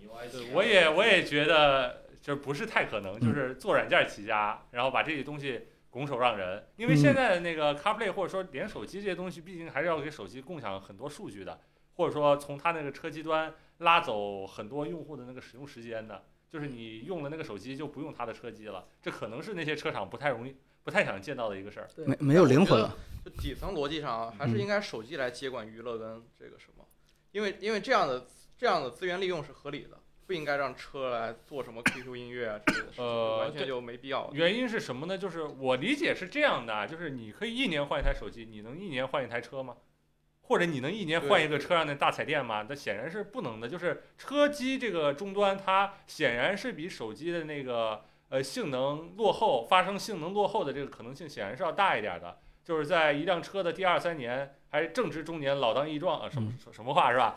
就那个时候，可能它会运行一些现代的程序，就会比较吃力了。而且有一些软件，第三方软件对车机的适配明显是跟不上对手机的适配的，可能要慢几个档次。那么有的时候可能会出现一些功能性上的缺失，包括举个例子吧，就这高德地图的手机版，可能呃上个月更新了那个看那个城市里面路上的红绿灯的一个功能，车机版有可能永远都不会有可能你下一辆车才能看见。啊、或者是等好几个月，等半年你才能看见那个功能。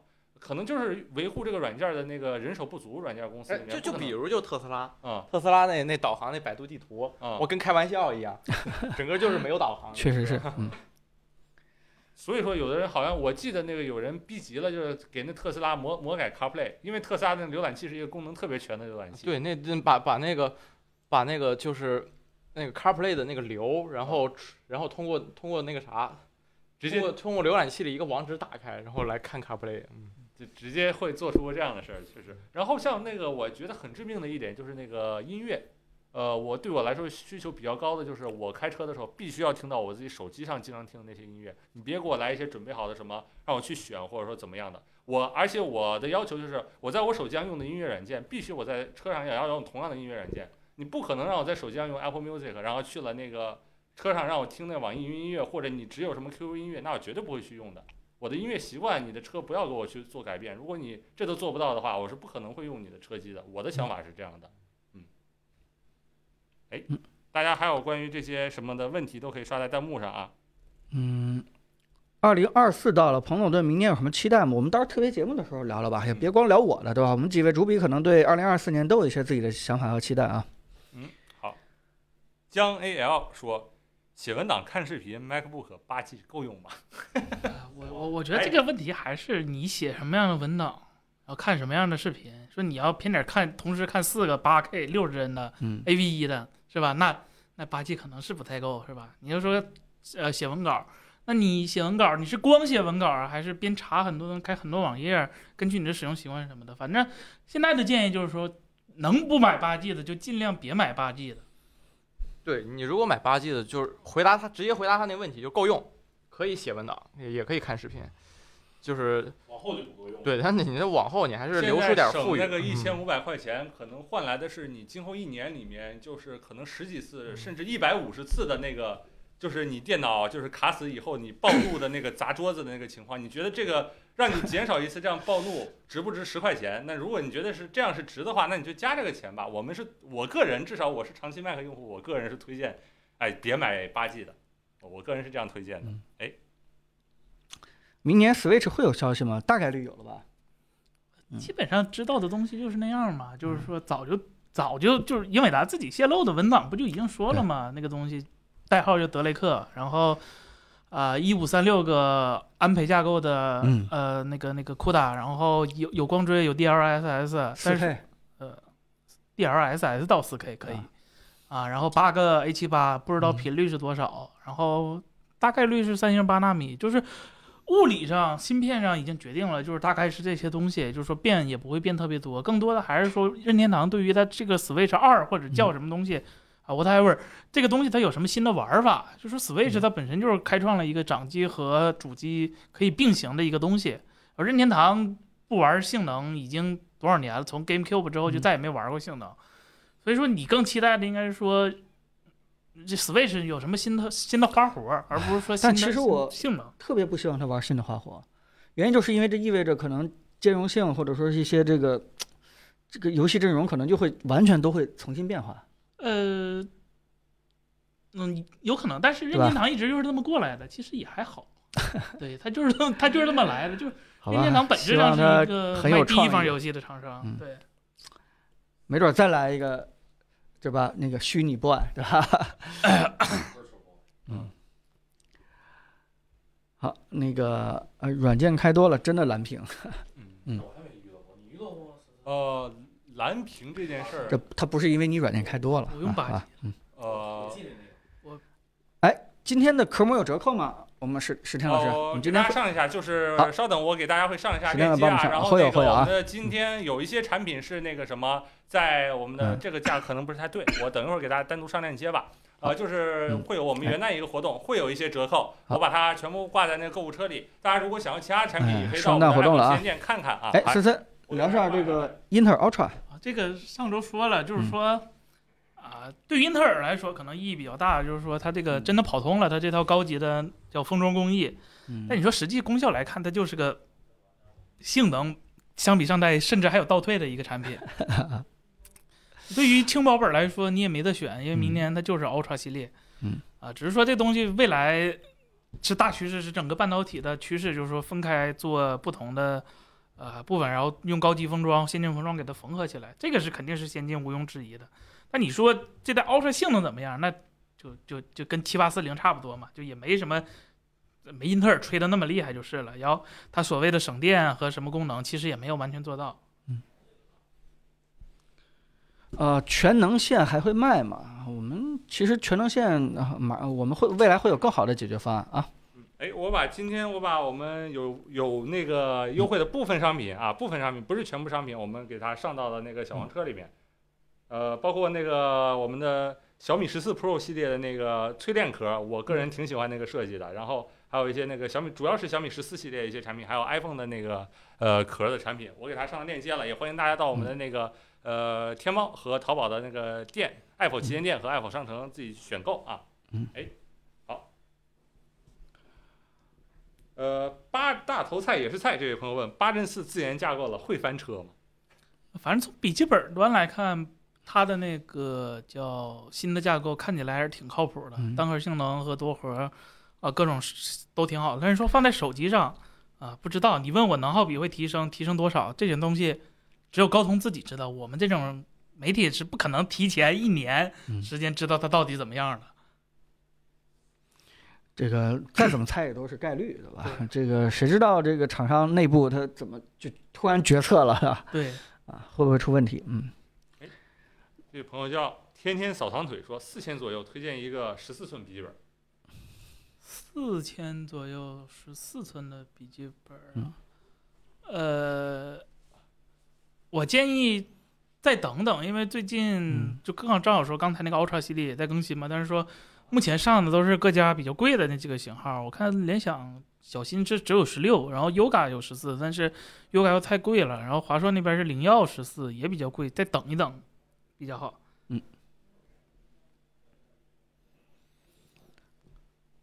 呃，什么？Vision Pro 会出评测吗？这这这这肯定会啊！就等着明年二月份看苹果能不能卖啊。嗯嗯然后小米的 CarFace 怎么评价？呃，我觉得这个应该还是得等车出来吧。对它目前 CarVace 支持了几个不是他家的车，好像是奇瑞什么之类的支持了几个，但是我看了，包括 OPPO 也有，它那个叫叫嗯什么，然后 vivo 也有，但是呃，我个人是不太喜欢，就包括其实包括 USB 接的那种 CarPlay，嗯呃，我觉得它它对于整个车机来说还是就是说是一种很很过度的一种对很粗糙的一种过度的一种解决方案。嗯它延迟啊，还是各种实现的嗯功能啊，中都都和真正你操纵一个手机会差很多。应该叫什么？等澎湃的这个完完全版。对，这啊他不人车家就人家车，反正就最后那个车对，他还没准备好，等车真准备好了再说。嗯，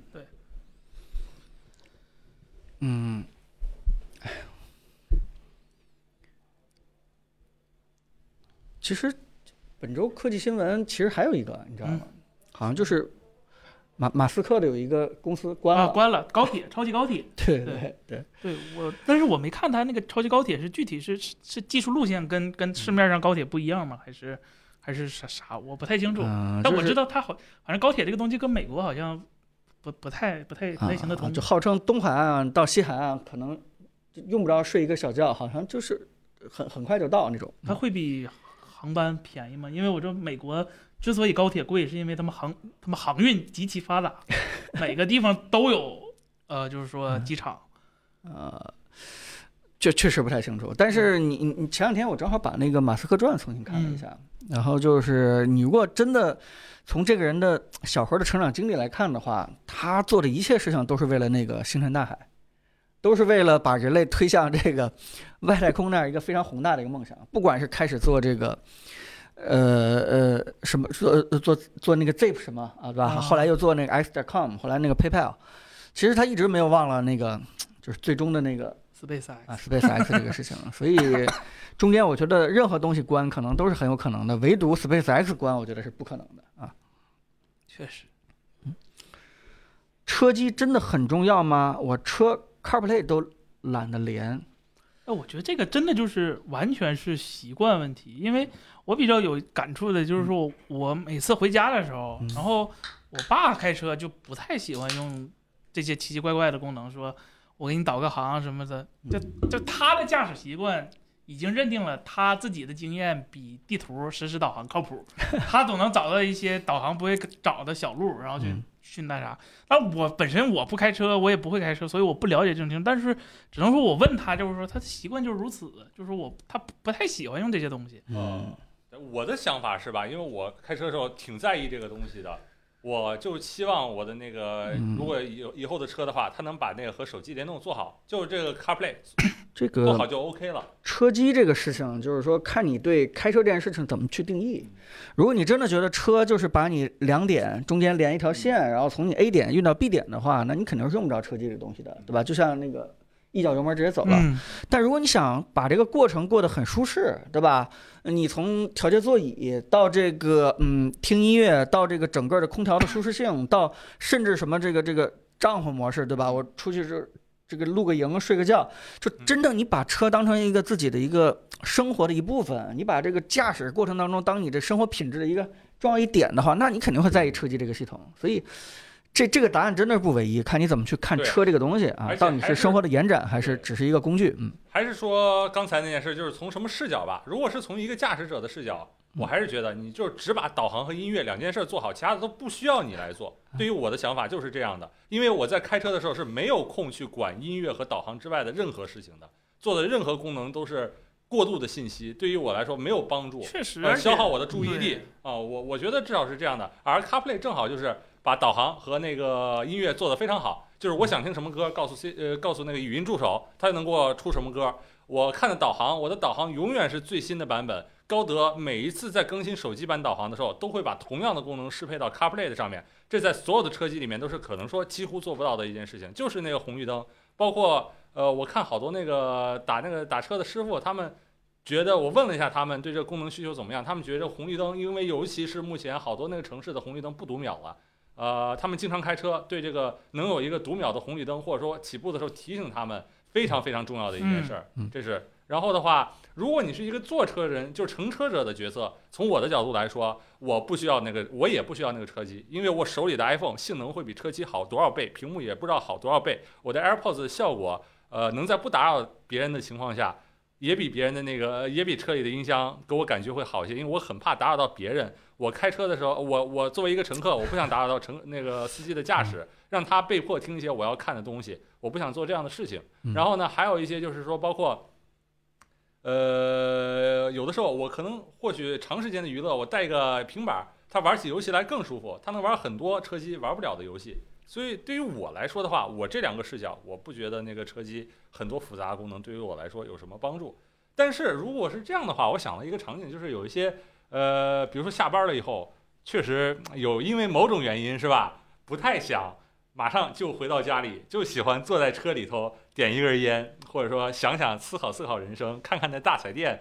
那么有的时候那大彩电可能虽然说它不是运行的最新的软件，但是就是让你看个视频或者说看个电视剧消遣一下，那么也是一个呃挺有意思的事儿。呃，具体还是看你从什么角度来看吧。我的想法就是这样的。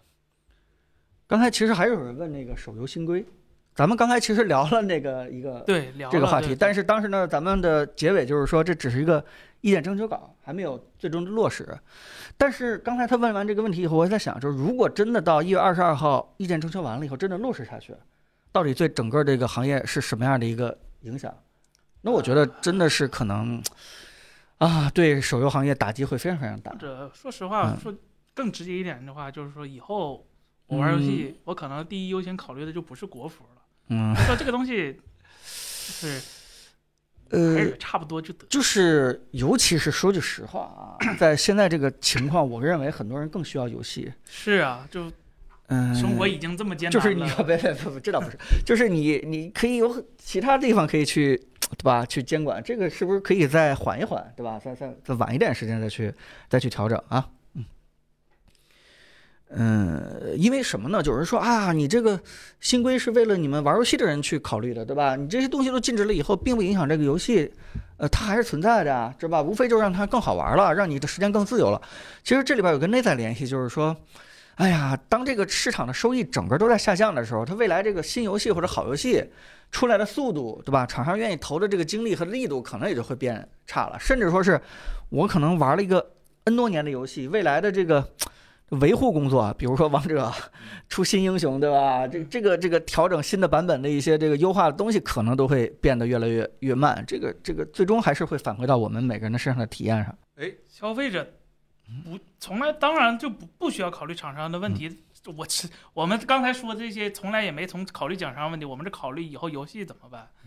是游戏，我们只考虑游戏以后好不好玩儿，因为你目前只提出解决的思路，但没给解决办法。对，那那就是耍流氓了。嗯，对对，我们并不是说站在这个呃玩网游的这个只站在玩网游的玩家的角度去考虑问题，因为我跟森森其实都不是一个 手机网游玩家，对吧？我们对现在其实都是主机或者 PC 玩家，但是我们其实啊，真的是在说这个事对，情。而且这也不是良币驱逐劣币的市场，嗯你说的就完全没有任何道理。如果按照你的理解或者我理解完全不一样，在我看来，这就是一个劣币驱逐良币的市场。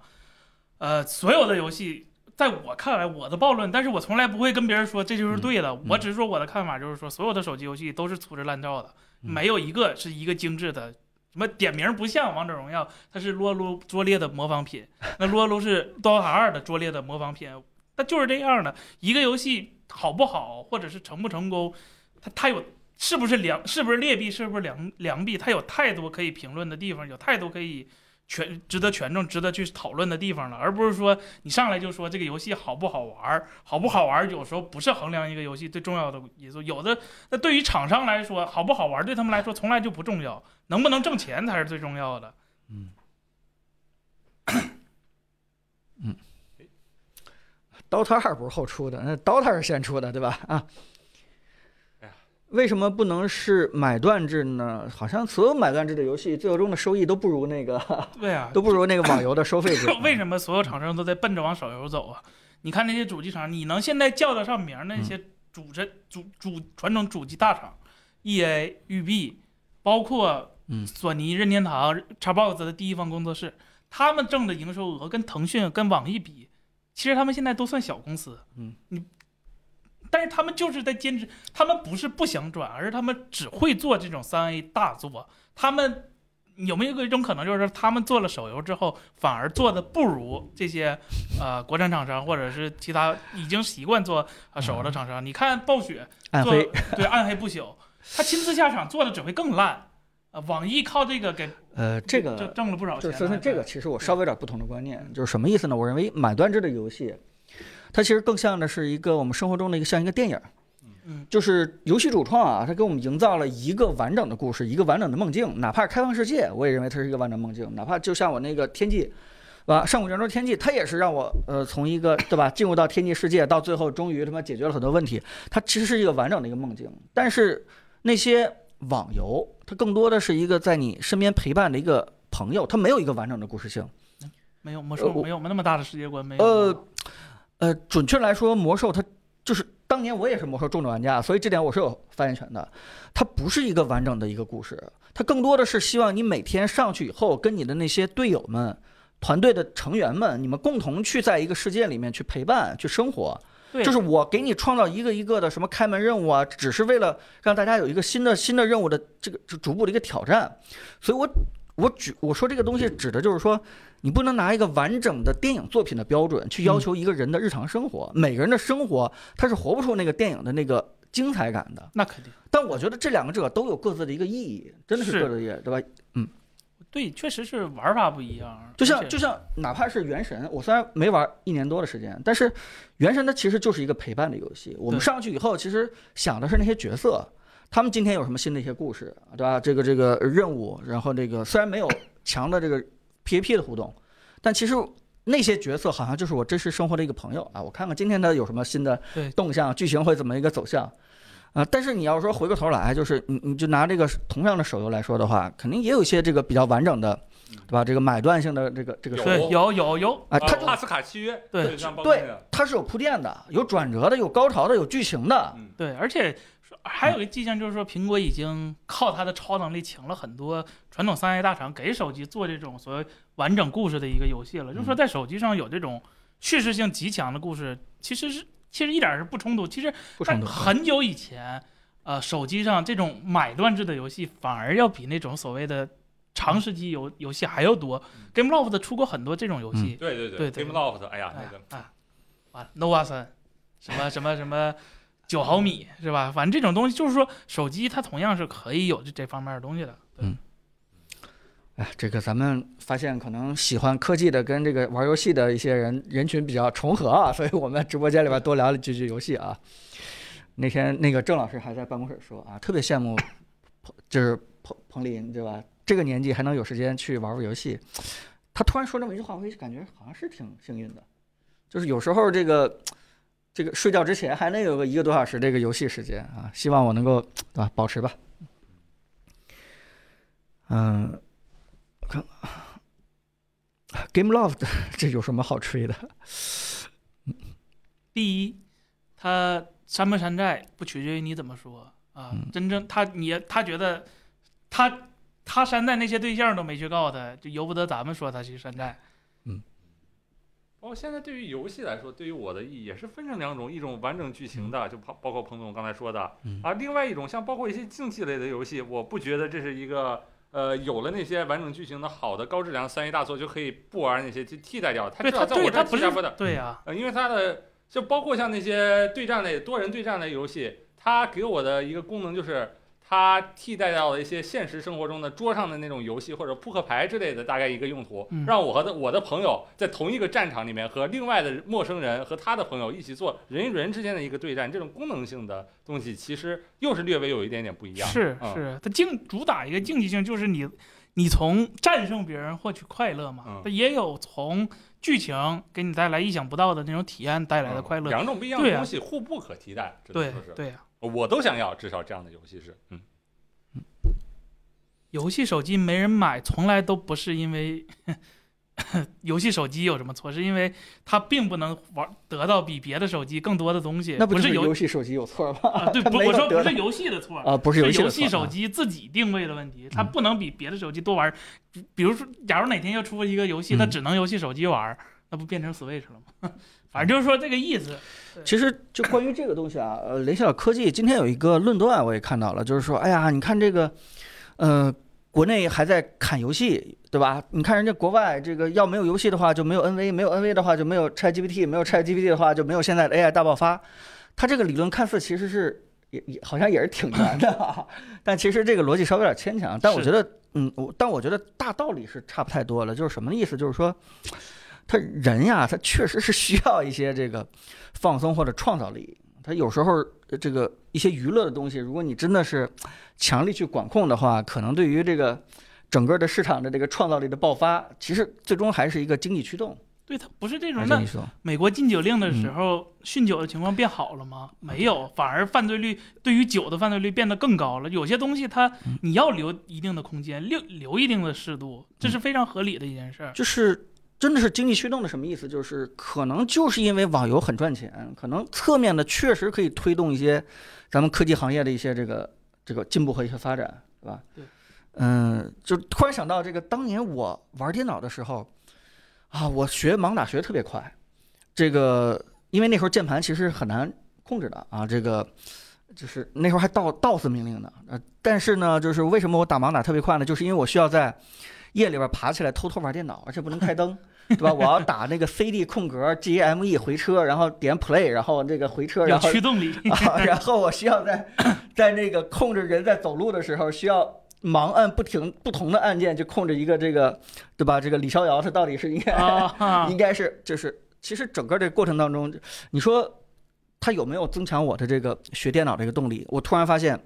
Out of memory，你的内存不够了，对吧？那你的内存如何去管理？你的鼠标如何去加载？你你甚至说这些这些东西，你可能都会去，就是就是非常饥渴的去学习电脑的一切相关知识。我相信我这样的经历的人有也有特别特别多。是啊，就别说别的，你看那当年那个理想高中辍学，然后创创造那个泡泡网，现在做理想汽车的老大，其实非常有成就感的一个人。其实当年不也就是因为玩电脑，对吧？最后辍学，其实是是完全有能力去好好学习的一个人，对吧？但是你说这些东西。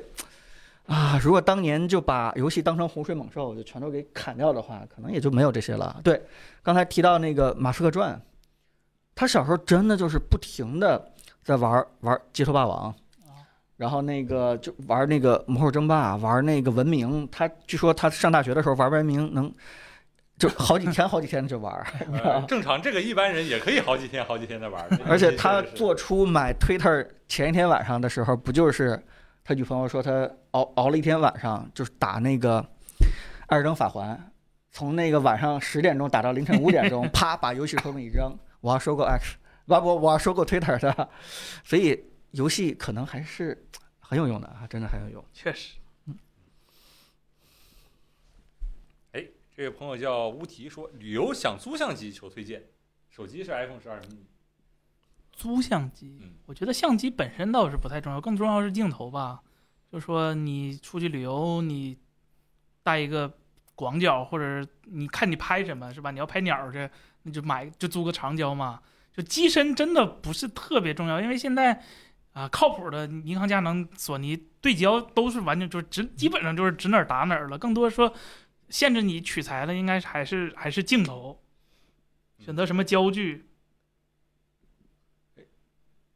好，这位朋友叫安静微笑等待啊，说手机上双摄双潜望对拍照的主要提升是什么？双潜望，嗯呃，双潜望，首先，首先，我我觉得这个问题得这么看，呃，首先我觉得双潜望不会带来什么，但是，呃，这个应该分成潜望和双长焦分别能带来什么，啊就是说它，就是说你长焦不一定是潜望啊，潜望它也不一定说一定要做两个，这个是没有什么直接联系的。潜望最大更大的作用还是说在有限的机身体积内放放一个更长的焦距，物理上光路更长，能做到一个更长的焦距，这个是潜望的目的。呃，你说放第二个长焦，那肯定就是为了说，呃，大家也知道，就是说手机里的呃两个两个焦距，它本质上现在可可可就是真正物理上那种光学变焦还是比较少的，还是更靠数码裁切嘛。那它就有一个裁切的问题。呃，如果你从像 Find X 六从三倍，呃，就去年的 Find X 六从三倍到以后全都是高数码裁切的话，那裁到六倍的时候，它可用的像素其实已经非常少了。这个时候，它就算单像素面积大，它感光能力强，但是它能拍着的细节已经已经微乎其微了。嗯，这个时候已经不够用了，所以说它可能需要啊、在同等的等效光圈下放出一个呃新的摄像头来保证它的解析力足够。这个是它更大的意义，不是说呃为了两个潜望而上两个潜望，它更多的还是说在拍长焦的时候有一个更好的效果。咱画面是不是看？呃，我看这儿没有什么特别大的问题哦。这位朋友刚才那位朋友乌提说拍风景家里没有相机想租一个，那我的想法的话就是先用手机练。对，搞一颗那个任何品牌啊，我这不签品牌，主要原因是什么呢？你当地的器器材店很可能没有我们说的某一款机器，呃，反而是你拍照就旅游拍照的一个用途，你去问你的那个店主，嗯你们这儿什么机器多，什么机器租的人多，那说明，嗯，他们那个选择可能会是比较好的一个选择。然后镜头来一个二四幺零五或者二四幺二零，基本可以应付，就是说你旅游里面拍一个比较宏大的那种草原山川，然后。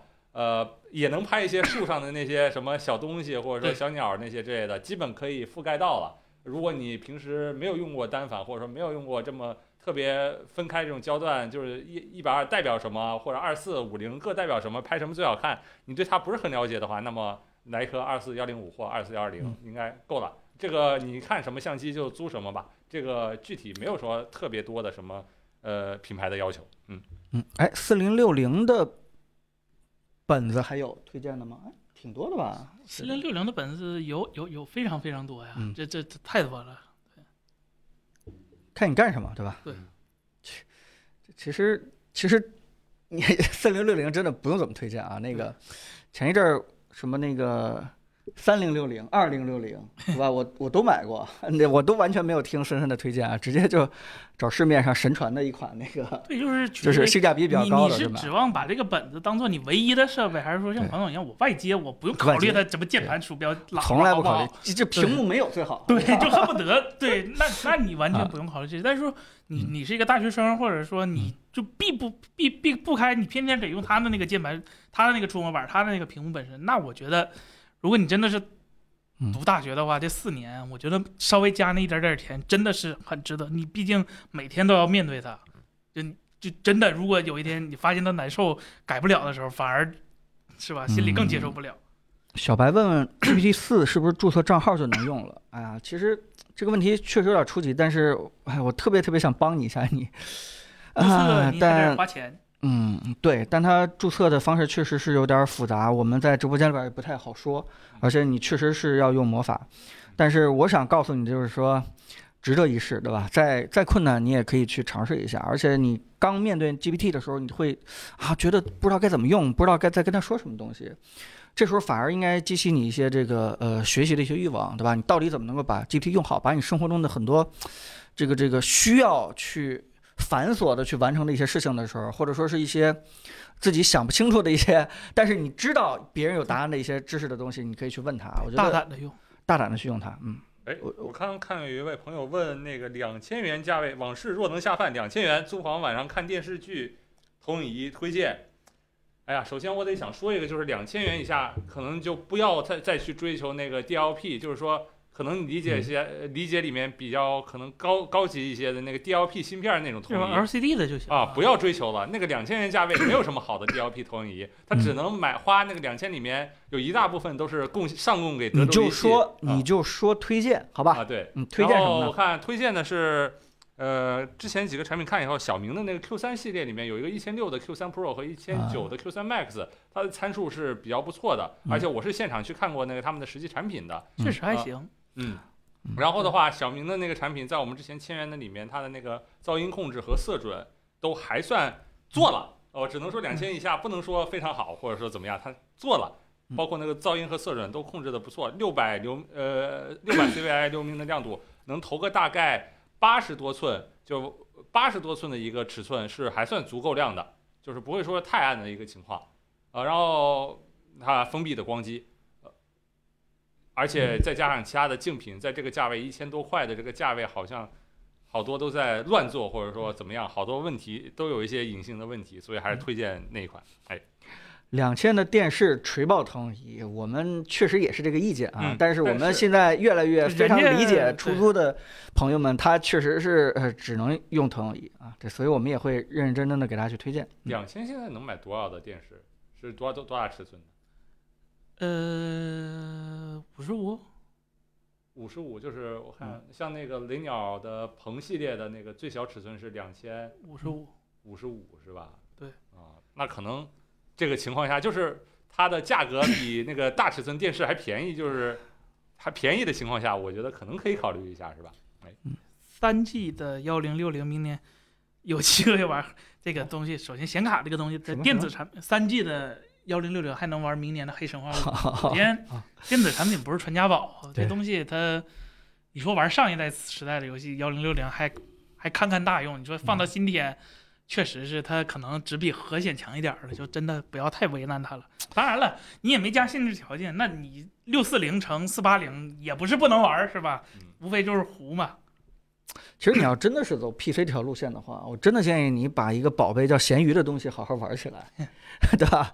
你没事儿呃观察观察，然后只要你愿意花时间的话，出手一个好价格，然后入手一个好价格的话，可能里外里就你每年用不了投入太多钱，你你还是能保持一个对吧？最最新的一个搞不好，还赚呢。还有这样这样事情，你四零九零现在慢了是吧炒股？这个曲线啊。一万二买四零九零，一万六现在出像那个。凯伦就非常喜欢研究这个，对吧？显卡的价格曲线，嗯，GPT 有时一本正经的胡说八道，怎么？哎，就说实话啊，我可能是太久不用三点五和其他了，我现在用那个 GPT 四就是太靠谱了。就是说，哎呀，就是写代码，我不是特别清楚你呃说 GPT 有时候一本正经的胡说八道到底是什么意思？对，就是你问什么样的问题，他会胡说八道什么东西。呃，可能是这样。我举个例子啊，比如说我曾经问过啊、GPT 可能这个呃小孩儿学英语对吧？比如说啊应该怎么去做，然后啊他列了好多，结果呢我就很烦，因为我发现他做每一条都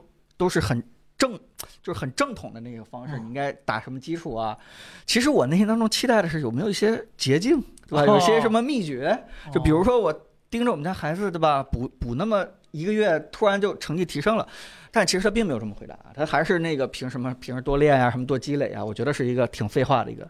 但是你仔细考虑考虑的话，他这不叫胡说八道，他其实是很认真的在正正式回答你这个。有没有可能这就是最好的办法？这 对有有可能他就是一个最好的办法。对，嗯，哎，反正我记得一个很清楚的事儿，就是去年这个时候，我们刚试用那个 GPT 的时候，我们问他这样的问题，就是西红柿炒钢丝球怎么做？他一本正经的跟你说，先切多少克西红柿，再把多少克钢丝球放到锅里炒，是吧？现在他会告诉你，他现在不会说这样的回答这样的问题了。对，啊，就是他会告诉你不是不啊能这样做。有些专业领域不止无之强，呃，这个东西还是你没有跟他沟通好。就是说，GPT 它强的地方是在他他他他处理问题的能力就是比人类强，但是他理解能力、理解你问题的能力还没有做到像真人一样。就是说，还是你去怎么善用去使呃用它。呃，这这个这个我我觉得也不用替 GPT 甩锅，它确实有些专业的领域，呃，回答的是有前后矛盾的情况发生，就像这个呃德王你说的，呃，遇到这种情况是有的，这一定是 GPT 的能力还没有进化到非常强，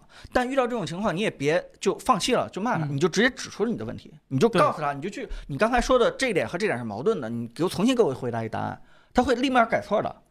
态度很好。就原因就是因为他对于自己的这个未尽的这个数据的训练，其实他也不太确定哪些是真正正确，哪些是错误的。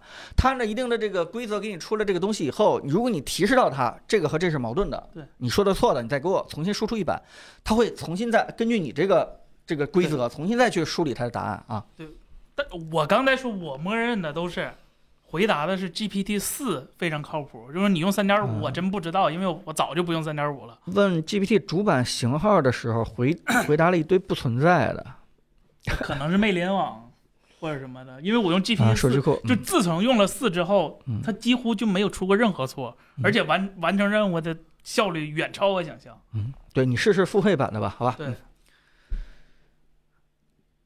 嗯，就说能能能用 GPT 四，真的不要就心疼那二十刀。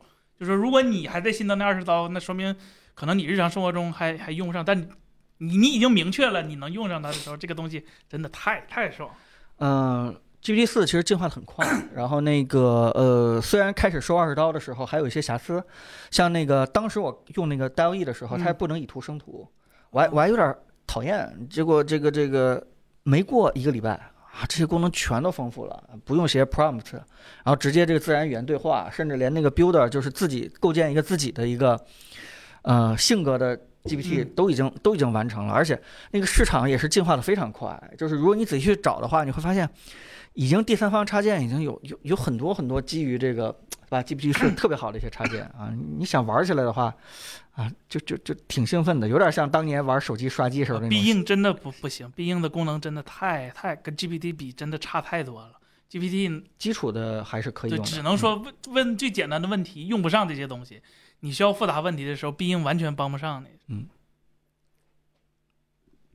大家把弹幕我们上把问题刷起来。我们好像在安利这个，每次直播都是在安利 GPT，呃关键是关键是我们现在生活当中确实越来越离不开这个东西了，嗯，嗯、国产 AI 多大程度上能够代替 GPT？嗯，说句实话，我觉得国产这些东西，关键就看谁那个谁谁训练的好，谁的数据稍微全一点。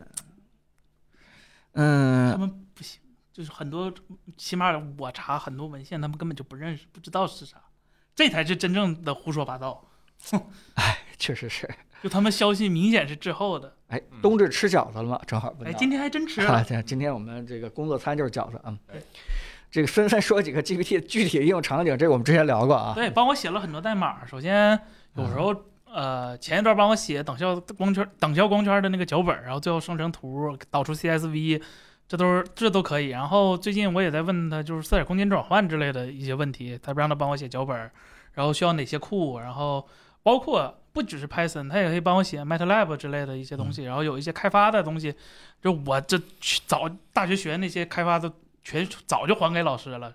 啊、然后是 GPT 帮我去做这些东西，同时起来了是吧？啊，对，嗯哎，原来啊，当时老师教我的怎么这么这么次是吧？这这真不如 GPT，有好多你有具体目标的事儿去问 GPT 啊，包括不限于最近我女朋友正好，呃，考期末考试，他们有什么各种对吧作业，什么“一带一路”之类的那些东西，他也能帮我，而且是用人类的口吻，自己的口吻，结合当地去回答什么之类的，都完全都可以用，真的特别厉害。啊，对，对于我来说，基本上就是，嗯，假如我想开发一个什么什么产品，但是呢，我又没有设计师，因为我也知道，我跟设计师沟通的话，我就特别担心我变成一个站在设计师后面说你给我往左一个像素，给我一个五彩斑斓的黑。我也发现，就是我不想成为这样的一个甲方，对吧？那我就不停的在跟 GPT 去沟通啊，我要这样的风格这个东西，那样风格这个东西。我如果发现我表述错了，没关系，我改，对吧？因为它是一个呃永远不知匹配的，我不用去顾及他的一个感受的人，就包括。这个什么什么手机壳啊、充电宝啊，或者什么这些产品设计的东西，我基本上就不需要我们的设计师给我啊、出这种感觉风格的图了啊，全都是 GPT 去沟通的。GPT 还有一个非常好，就是总结文献，因为啊、我们因为经常得查各种的论文或者查各种专利、各种呃学术报告，这个东西一般都是 IEE 那帮人定的，或者是别的。呃，这些公司定，包括今天其实查苹果那些专利都是纯英文的。你说你让我看那些专业词，我确实也看不懂。那你给 GPT 让它帮你总结一下，嗯告诉你大概是怎么回事儿。然后，啊，你还可以问的具体东西，然后他告诉你在哪一页具体哪句话是什么意思，这些都是非常好，就是就是省时间嘛。对，就有的时候真的你去对比，你把这个文档用谷歌翻译翻一遍，然后再自己去看，效率真的没有给 GPT 让你帮你总结一下。前两天咱们粉丝群里边有一个挺好玩的例子，不知道你有没有看到啊？我我一般潜水时候看的不多，但突然看到挺有意思。他们其实发了一个梗图，这梗图是什么呢？就是一个呃钢琴教室，它嗯。墙上贴了一个我们教室的 WiFi 密码是多少，哦。它并没有写数字，他是给你一串特别复杂的五线谱。啊，然后这个五线谱呢，可能是专业的人士一看就懂的啊，它代表的是什么什么数字，然后其实这个就是一个 WiFi 代码。哦。然后这是一个梗图了，但是呃发到群里面没过三十秒，一个人就贴出 GPT 关于这张图的一个解图，然后每一个符号对吧，什么高音谱号，然后刮了一个横线，然后加了一个什么小点，代表什么样一个数字。其实 GPT 已经可以迅速的把这个东西可以识别的很快了。我不知道这个这是不是商量好的一件事情，但是。一个很小的一个事情，我觉得啊，GPT 可以在我们的生活中方方面面都可以用到啊。哎有，好几位朋友问了，就是 AI，就是包括 GPT 在十一月变懒了这件事儿，我好像似乎是听说了这么一回事儿。啊，有这样的十一月什么叫变懒了？说 GPT 可能有点消极怠工，但是啊我没遇到，我确实没遇到。嗯，我的 GPT 还是挺配合我的，这几个月就自从花钱了之后都挺配合的。据说 OpenAI 是在着手看这件事儿了，据说对他们，但是我看对我看新闻也说，他们自己也说好像是有这回事儿，不知道是什么训练，从某一步骤开始 是吧？开始学人类了是吧？就就就开始越走越偏，越走越偏了，有没有这种可能？对，这具体什么原因，目前我们还不太清楚哈。嗯，有说为了砍算力，这个这个这个无法验证，也许也许是吧，有有这种可能性。嗯嗯。哎，好，那大家再多提几个问题吧，我们就尽量在训练觉醒。我是北航的，我当年差点上北航，就差几百分上北航。发现整个人类十二月都在偷懒，哈哈，GPT 应该不会啊。这哎个那我们今天现在已经是马上就要十点了，咱再回答几个问题吧。大家嗯把问题刷起来，咱今天就嗯快快速的回答大家的几个问题，然后咱就准备结束。哎，好腾讯的 AI 都开始能玩手机了，不是王者不都是？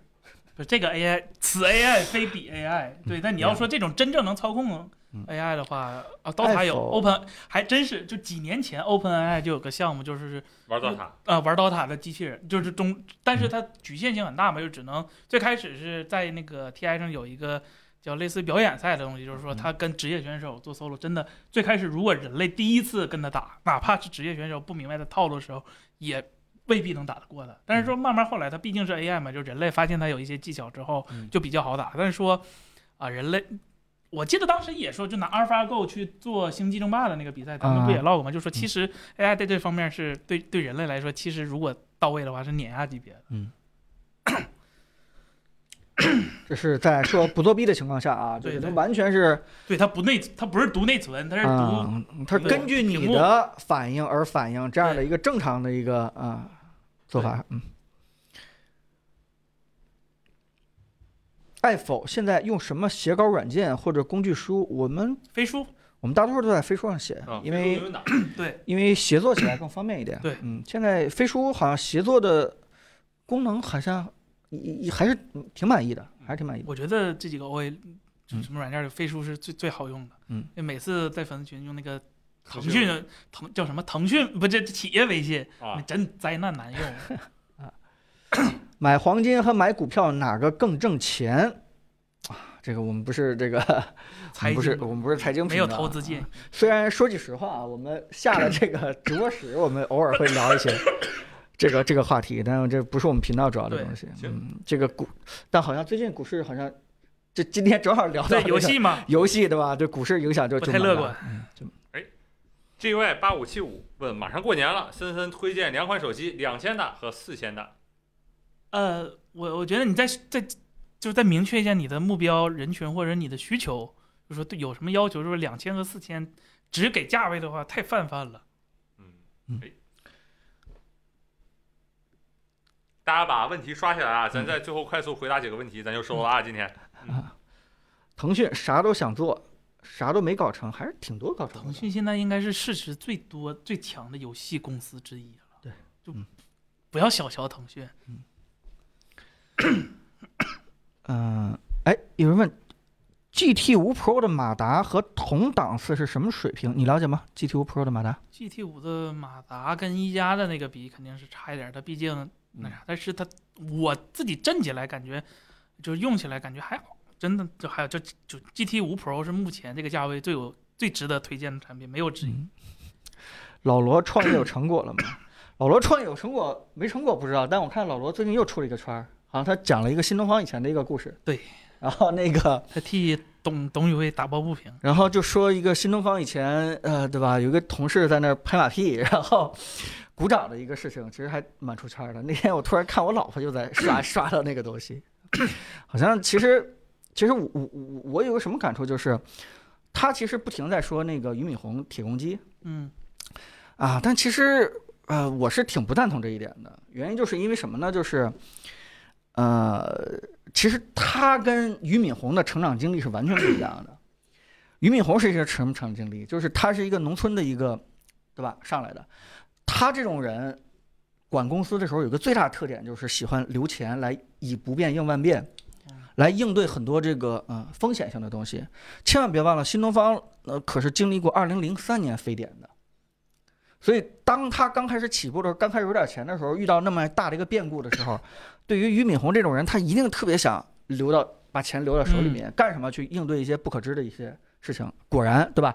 教培行业可能在二零年的时候，确实受到了一个完全不可知的一个打击。嗯但那个时候你会发现，就是俞敏洪在遣散这个这个教职员工的时候，在关那个全国一千五百多家的这个新东方教室的时候，是没有拖欠任何呃员工的工资和这个装修的货款的，对吧？嗯，这个没出现这方面，就是因为之前俞敏洪他特别的抠门儿，他手上攒了大概两百亿左右的现金。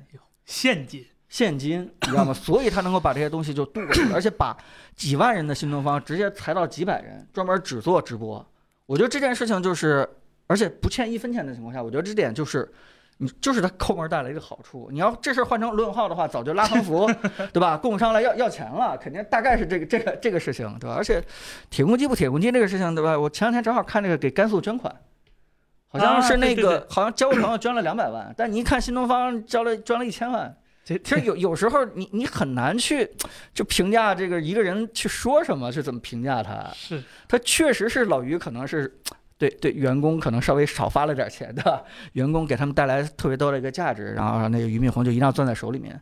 但我觉得这可能更多的还是一个管理风格这个问题。我觉得就像老罗这样的，我觉得就特别适合去冲击一些新的领域，因为他确实是有前瞻性、敢赌敢干。成了就成了，失败大不了六个亿嘛，这问题不大。还得起。还得起。但俞敏洪就是完全一相反的一个风格，就是哎呀，我要稳，呃，公司不能出任何问题，哪怕遇到这个，对吧，毁天灭地的事情，我也能能够度过去。所以我觉得还是那句话，就是各自站在各自的立场去去考虑问题。这东西它不是是非对错的问题，嗯是处事方法的问题。哎，那咱再回答两个问题，咱就今天就收了吧啊！今天差不多这两个小时的时间了啊。说说小米速七，呃，我可以说的就是，它确实跟媒体做了一个沟通，但是在这个沟通会上当中，对于车机的任何东西它都没 讲没聊，基本上还是聊在纯外观上，所以在对速七的这个啊这个信息当中呢，就是。就是也也，就是爱否的朋同事们也在问我说：“哎呀，彭林，你看完那个小米汽车速七以后值不值得买？其实我就回答一个，就是说现在啥都不知道呢。现在最核心的那个内部的一些东西就，啥也不知道。就是就是没有暴露出来，对吧？这个这个得等那个小米官方小说了，米官方啊，就是而且说句实话，我买汽车真的不怎么太在意它的外观。如果你要是真的在意小米速七的外观的话，你现在看那个泄露图，你喜欢就喜欢，就可以准备攒钱了，不用我去说任何东西。对是因为我评价一个汽车，更重要的是它内在的一些技术创新、智能化，尤其是在这个对吧？这个自动驾驶辅助，然后这个舒适性这些东西，，对而这些东西啥都没透露，所以我也很难去给大家讲这个这个车喜欢不喜欢。嗯，哎这位朋友叫按摩店中国分店是吧？哎，好名字啊！联想 R 七千二零二三版值得买吗？呃，这还是说具体 SKU，因为它二七千、二零二三版它也分多大内存、多大配置的。对，就是说你说一下具体的，就是说我个人是说四零五零、四零六零就可以了，就是说就就百分之九十的人都都足够用了。就是说千万就尤其是我大学生，千万不要说看谁谁谁这各个博主都用什么四零九零、四零八零这种，然后自己也想买，别真大学。这四年真不一定能用得上，这东西这真的过来人说不用不用买那么好，等你挣钱了再买好的。哎，认真问小彭林认为小米汽车会有广告吗？我认为它在车机里边是嗯绝对不会有广告的。啊，就这件事情，说句实话，任何一个有理智的啊公司都会把用户的驾驶体验，尤其是安全性放在绝绝对对的第一位的啊。这个事情，那它靠什么其他的业务来支撑？啊，它为什么需要靠其他的业务来支撑呢？就是因为不，你可以像那个马斯克一样嘛，就是你自动驾驶的级别，你 OTA 来花钱嘛，这些东西都可以啊。是，但是就是说小米手机本质上就是靠额外的这些互联网服务，第三方买买手机之后产生这些效益来赚回本儿的。嗯，哎，这个这个，我觉得呃，对于车来说，一定得换一个营营收方式嘛，就是说中途台上换不能玩这套了小人儿换个衣服二十块钱，戴个眼镜二十块钱是吧？这这太太 low 了。座椅加热两千块钱是吧？对，这个逻辑是不一样的。啊就那他车绝对不会说综合利润率不超硬件综合利润率不超过百分之五这种话。嗯，我我觉得是这样子啊，就如果你要硬说的话，他怎么去补贴和挣钱的话，我觉得最重要的一个渠道还是他把米家这个生态完整了以后，啊然后去去去通过这个东西去赚钱。这个东西嗯啊，就怎么说呢？就比如说吧，他有了呃澎湃系统以后，他把手机就包括整个智能家居和它那个车作为一个延展性，嗯，这些东西呢，据说啊，就是在小米的这个雷军的内部沟通会当中，就是他画了一个人生活的一个时间线，对吧？这个只要早上一醒，对吧，就离不开手机，然后这个智能化家居，啊，路上在车里，对吧？然后后那个到了公司以后呢，就什么笔记本呀，这个这什么，什么什么电视啊、大屏啊，哎，中间这段怎么办？哎，直接有车，就相当于可能小米是这个除了苹果之外，唯一一个一个可以把你整个这个生活链当中所有产品的场景全都覆盖住的。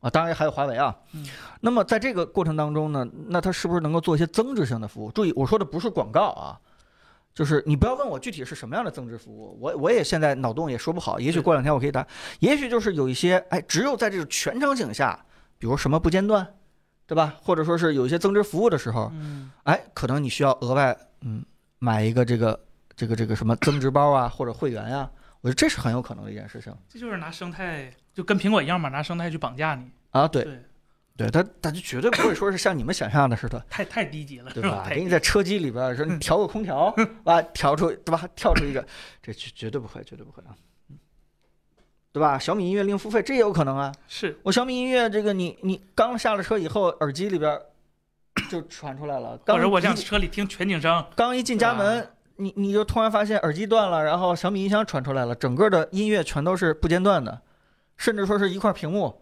你足球赛啊你在车上的时候，那个那个世界杯已经进上进行到了对吧？第六十三分钟了，等到你进班家门的时候，正好七十二分钟继续播。我我我我是瞎说啊，这个脑洞，我觉得咱们这个直播间的朋友们也可以都想一想。但这些东西，这种这种不是必须的啊，是一种增值性的服务的时候，也许是可以去售卖的啊。咱再回答最后一个问题是吧？嗯哎，Vision Pro 要来了，快，看样子这个日日子快要到了是吧？彭总有没有什么信息？包括它什么时候开售，或者说什么哎 Vision Pro？看啊啊，Vision Pro 啊，首首先肯定中国没戏，啊呃，第一时间还是北美，嗯嗯啊，这个第二件事情呢，就是说我们刚开始时候预计了一下，就是说主阵地可能还是天才吧，还是那个线下店，甚至说是就是库克如果做的更极端一点的话，都是就是严禁线上购买，所有的用户都得先经过天才吧的那个预约。对预约体验，名义上体验其实是嗯带着你做一些这个什么眼睛定制啊，或者做一些简单上手的一些这个说明和一些培训啊，而不是让你直接就拿回去以后就就上来就用。呃，我是觉得它用起来是有些门槛儿啊，注意这个门槛儿就是对咱们直播间的人来说完全不是问题，但是苹果要考虑可是对的是所有的消费者，对对吧？它不像一个手机似的拿起来就用，它可能需要。带呀，对吧？可能有什么眩晕呀，万一你是什么心脏病史，我我不太懂啊。就是万一你这个眼睛焦距啊，什么调的东西不会不会自己调，连开机都不知道怎么开，结果黑的就就撞倒了，这些东西可能苹果考虑的比我们要复杂要多得多啊。所以这个事情就是说，嗯。就是对于苹果来说，它要完全开创一个从没有过的新形态的产品的，呃，从培训到销售到推广的一个、嗯一整套的这个这个流程和定义。所以我觉得这个事情就就是见二月份的话，本来也是是明年年初嘛，嗯，当时我们预计啊，明年年初估计就是三四月份嘛，是吧？按照老罗定义的春季年春季，啊，结果到二月份啊，还还还还算是超过了一下我们的预期。嗯，非常非常期待，尤其是我上次体验的时候没有体验到的那些功能，拍那个立体摄影照片啊，当时就没有，还有那个 iSight 那功能，当时也没有没有体验到，完全是在那个呃那个那个 PPT 里边看到了。那有这 iSight 这个功能以后，我就特别希望跟第二个人去打这个视频电话。嗯、这个真的很期待。刚才有一个问题还问啊，Vision Pro 会是一个会是一个未来吗？我之前好像在直播间里边提到过，我我都觉得 Vision Pro 它不是一个 iPhone 时刻，它是一个对吧？Television 时刻，它 TV 时刻，可能意义会更加的一个深远。当然，我指的不是说 Vision Pro 一啊，可能是进化完了以后的 Vision Pro 二，或者是其他的一些一步一步进化出来的那个东西，但是它一定会开创一个大家全新的一个新的世界啊，完全的一个新的认知，甚至啊，你都不用去开汽车。到处去 开一个小米汽车去去从 A 点到 B 点了啊！哎，我看刚才有朋友有个朋友一直在问我啊，就说 NAS 买绿联的行吧？问我，问森森是吧？这没绿联的挺好的，没什么问题。国产这几个反而最推荐的是绿联的，嗯因为它首先更新很及时，然后哈老师自己本身也用，然后经常我也问他说有什么什么槽点什么之类的。现在是什么 Docker 啊、虚拟机啊都可以跑，然后呃也会有 DDNS，也能做内网穿透，反正就是呃也有手机端的 App 做管理，我觉得就很好的。就除了它用的不是最新的 N 一百，用的是 N 五幺零五之外，没有任何区别。但你说家用，说实话，更多的是心理上参数的的那啥。嗯 行，好，那咱今天的直播就到这儿吧啊。嗯，好的，哎，今天直播到这儿就到这儿，咱就收了安娜给大家说的那个什么年终的总结，咱下下周下周下周如果没什么问题，下周就找机会给大家录是吧？嗯。哎，行，等凯伦回来以后，咱就找机会给大家录。那咱就再见，是吧？啊而且下周再见。下周周再见对吧？汽汽车的事情就就更加的清晰了，嗯就露出来更多了，是吧？就可以跟大家就是敞开了去聊了对吧？咱们现在还得担心这个三百万的事情，嗯嗯啊，好吧，拜拜，大家那个圣诞快乐啊！